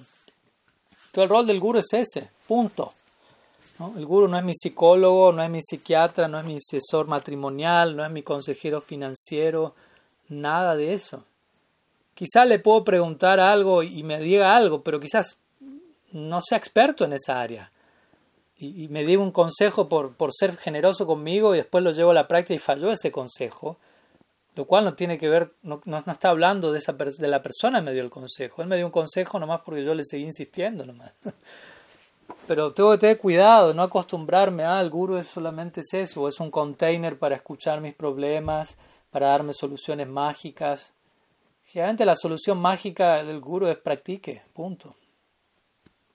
O sea, abrace la práctica. El guru ya está, si el guru está bien situado, el guru ya está haciendo su trabajo, está dando el ejemplo de práctica, está viviendo su vida en base a la práctica, está enseñando los preceptos para sustentar la práctica. ¿Qué más, qué más podemos pedir? O sea, si sentimos que hay que pedir más, eso es un síntoma de explotación y es un síntoma de que lo más probable estamos queriendo evadir la práctica que tenemos que abordar nosotros como discípulos. ¿Me explico? O sea, obviamente podemos preguntar cosas, no, no estoy en contra de una pregunta, de hecho es uno de los síntomas necesarios para interactuar con el guru, ¿no? pariprashnena, con humildad indagar, pero también saber valorar lo que ya está llegando de esa persona, ¿no? No es que necesito que el guru me escriba una, una carta que responda a mis mails en el marco de una semana, que me visite tres veces al año en mi casa, que, que, me mire con cara sonriente cada vez que me visite. O sea, todas esas cosas pueden estar o pueden no estar. Si yo dependo de todos esos elementos, ¿no? Soy muy superficial en mi vida. No estoy entendiendo qué significa tener un guru. No hay discípulos que nunca conocieron personalmente a Sila Prabhupada. Jamás. Y eso no quiere decir que no tuvieron así la Prabhupada como guru, no quiere decir que no se relacionaron con él, todo lo contrario, estuvieron obligados a relacionarse con él en el sentido más sustancial de la palabra. Entonces a veces que uno tenga demasiado acceso a, sus gurus puede ser una ventaja o puede no serla, si uno se malacostumbra a eso. Y uno se apega a la forma física, se apega a que tenga que estar, se apega a verlo cada tanto. Y nos apegamos a todas esas formas y, y no nos estamos apegando tanto a lo que esa persona me está intentando dar en un sentido sustancial. Con sus instrucciones, con sus palabras, con su ejemplo, con su práctica. No tenemos tanta conciencia de eso, estamos más apegados a, a que aparezca, a ver una foto y no sé qué, no sé cuánto, pero no a, a cómo estoy incorporando, con qué compromiso estoy incorporando lo que está emanando esa persona en todo momento. Entonces eso no es un chiste. la persona santa es, la relación con una persona santa es la más relación más seria que podemos entablar en nuestra vida, ¿no? Y nos exige plena profundidad, porque como diría Siddhartha Maharaj, nuestro guru es nuestro propio potencial apareciendo delante de nosotros. El guru aparece, el sadhu aparece para que nosotros nos volvamos eso que ellos me están mostrando, ¿no? No para entretenerme, distraerme, atenderme un ratito, no, no, para comprometernos plenamente. Eso es un sadhu. El sadhu es alguien que va a ser compasivo y que va a querer darme lo mejor, aunque yo no estoy dispuesto a lo mejor. el sadhu va a intentarlo una y otra vez, de manera estratégica a veces, porque se da cuenta que no estoy tan abierto a eso, pero indirectamente, como el famoso ejemplo de Narad Muni, que le dice al cazador que cante Mara, Mara, Mara, ¿no? Cante, Mara significa muerte. Entonces le dijo, recita muerte, sé que te gusta ese mantra como nada. Sí, sí, Mara, Mara. Que canta Mara estrategia de prédica. Y Mara, repetido varias veces, se convierte en Rama. ¿no? Entonces él terminó cantando el nombre de Sri Ramachandra. Y la próxima vez que Narada Muni volvió, el cazador ya no era cazador, no podía ni pisar una hormiga tan sensible que se había vuelto por la práctica. Entonces, así el, el sadhu está es, compasivo, ¿no? Esa es una de las características centrales, ¿no? Entonces, no, no debemos abusarnos de la compasión de la persona santa. Más bien todo lo contrario, ¿no? No debemos esperar más, por decirlo así. Si vemos que la persona realmente es santa y está haciendo su, su trabajo, digámoslo así, no debería esperar más. Más bien debo esperar más de mí mismo tratando de tomar lo que llegan de esas personas ¿no? y llevarlas a la práctica. Por eso digo, ¿no? muchas de las respuestas a muchísimas preguntas es simplemente practique, haga lo que tiene que hacer. Muchas de las preguntas que empiezan con cómo ¿Cómo hago para y cómo lo y cómo llego y cómo? Practique. No, ya estoy practicando. ¿Sí? ¿Seguro? de la mejor manera posible, está haciendo el mejor esfuerzo, el mejor, está nutriendo su práctica, siempre se puede hacer un poco mejor. Siempre se puede guiar mejor, informar mejor, nutrir más. Estoy atento a, a, maximizar mi práctica en ese sentido o, no tanto. Pues si no tanto, entonces más, más bien la pregunta que, que queda es cómo hago para, para poder hacer lo que, lo, que lo que debería estar haciendo y no estoy haciendo. De vuelta, no sintiéndonos mal, no torturándonos, no deprimiéndonos, pero sí tenemos que sentir el, el pinchazo, ¿no? Hay que dar hasta que duela, como se dice, ¿no? Sanamente. bueno, yo creo que ya estamos por aquí hoy. Sé que quedaron algunas preguntas. Les pido disculpas si no las pude abordar todas, pero ya, ya casi estuvimos unas dos horas, así que les pido ahora compasión a ustedes. y vamos a dejar por aquí. Muchísimas gracias a todos por su tiempo, participación. La Gurudev ki jai, Sriman Mahaprabhu ki jai, Sri Harinam Sankirtan ki jai, Gaur Bhakta Vrinda ki jai, Gaur Premananda Haribo, Vanchakalpatarubhyascha Kripa Sindhubhyaivacha, Patitanam Pavanebhyo Vaishnavebhyo Namo Namaha, Nanta Koti Vaishnava Vrinda ki jai.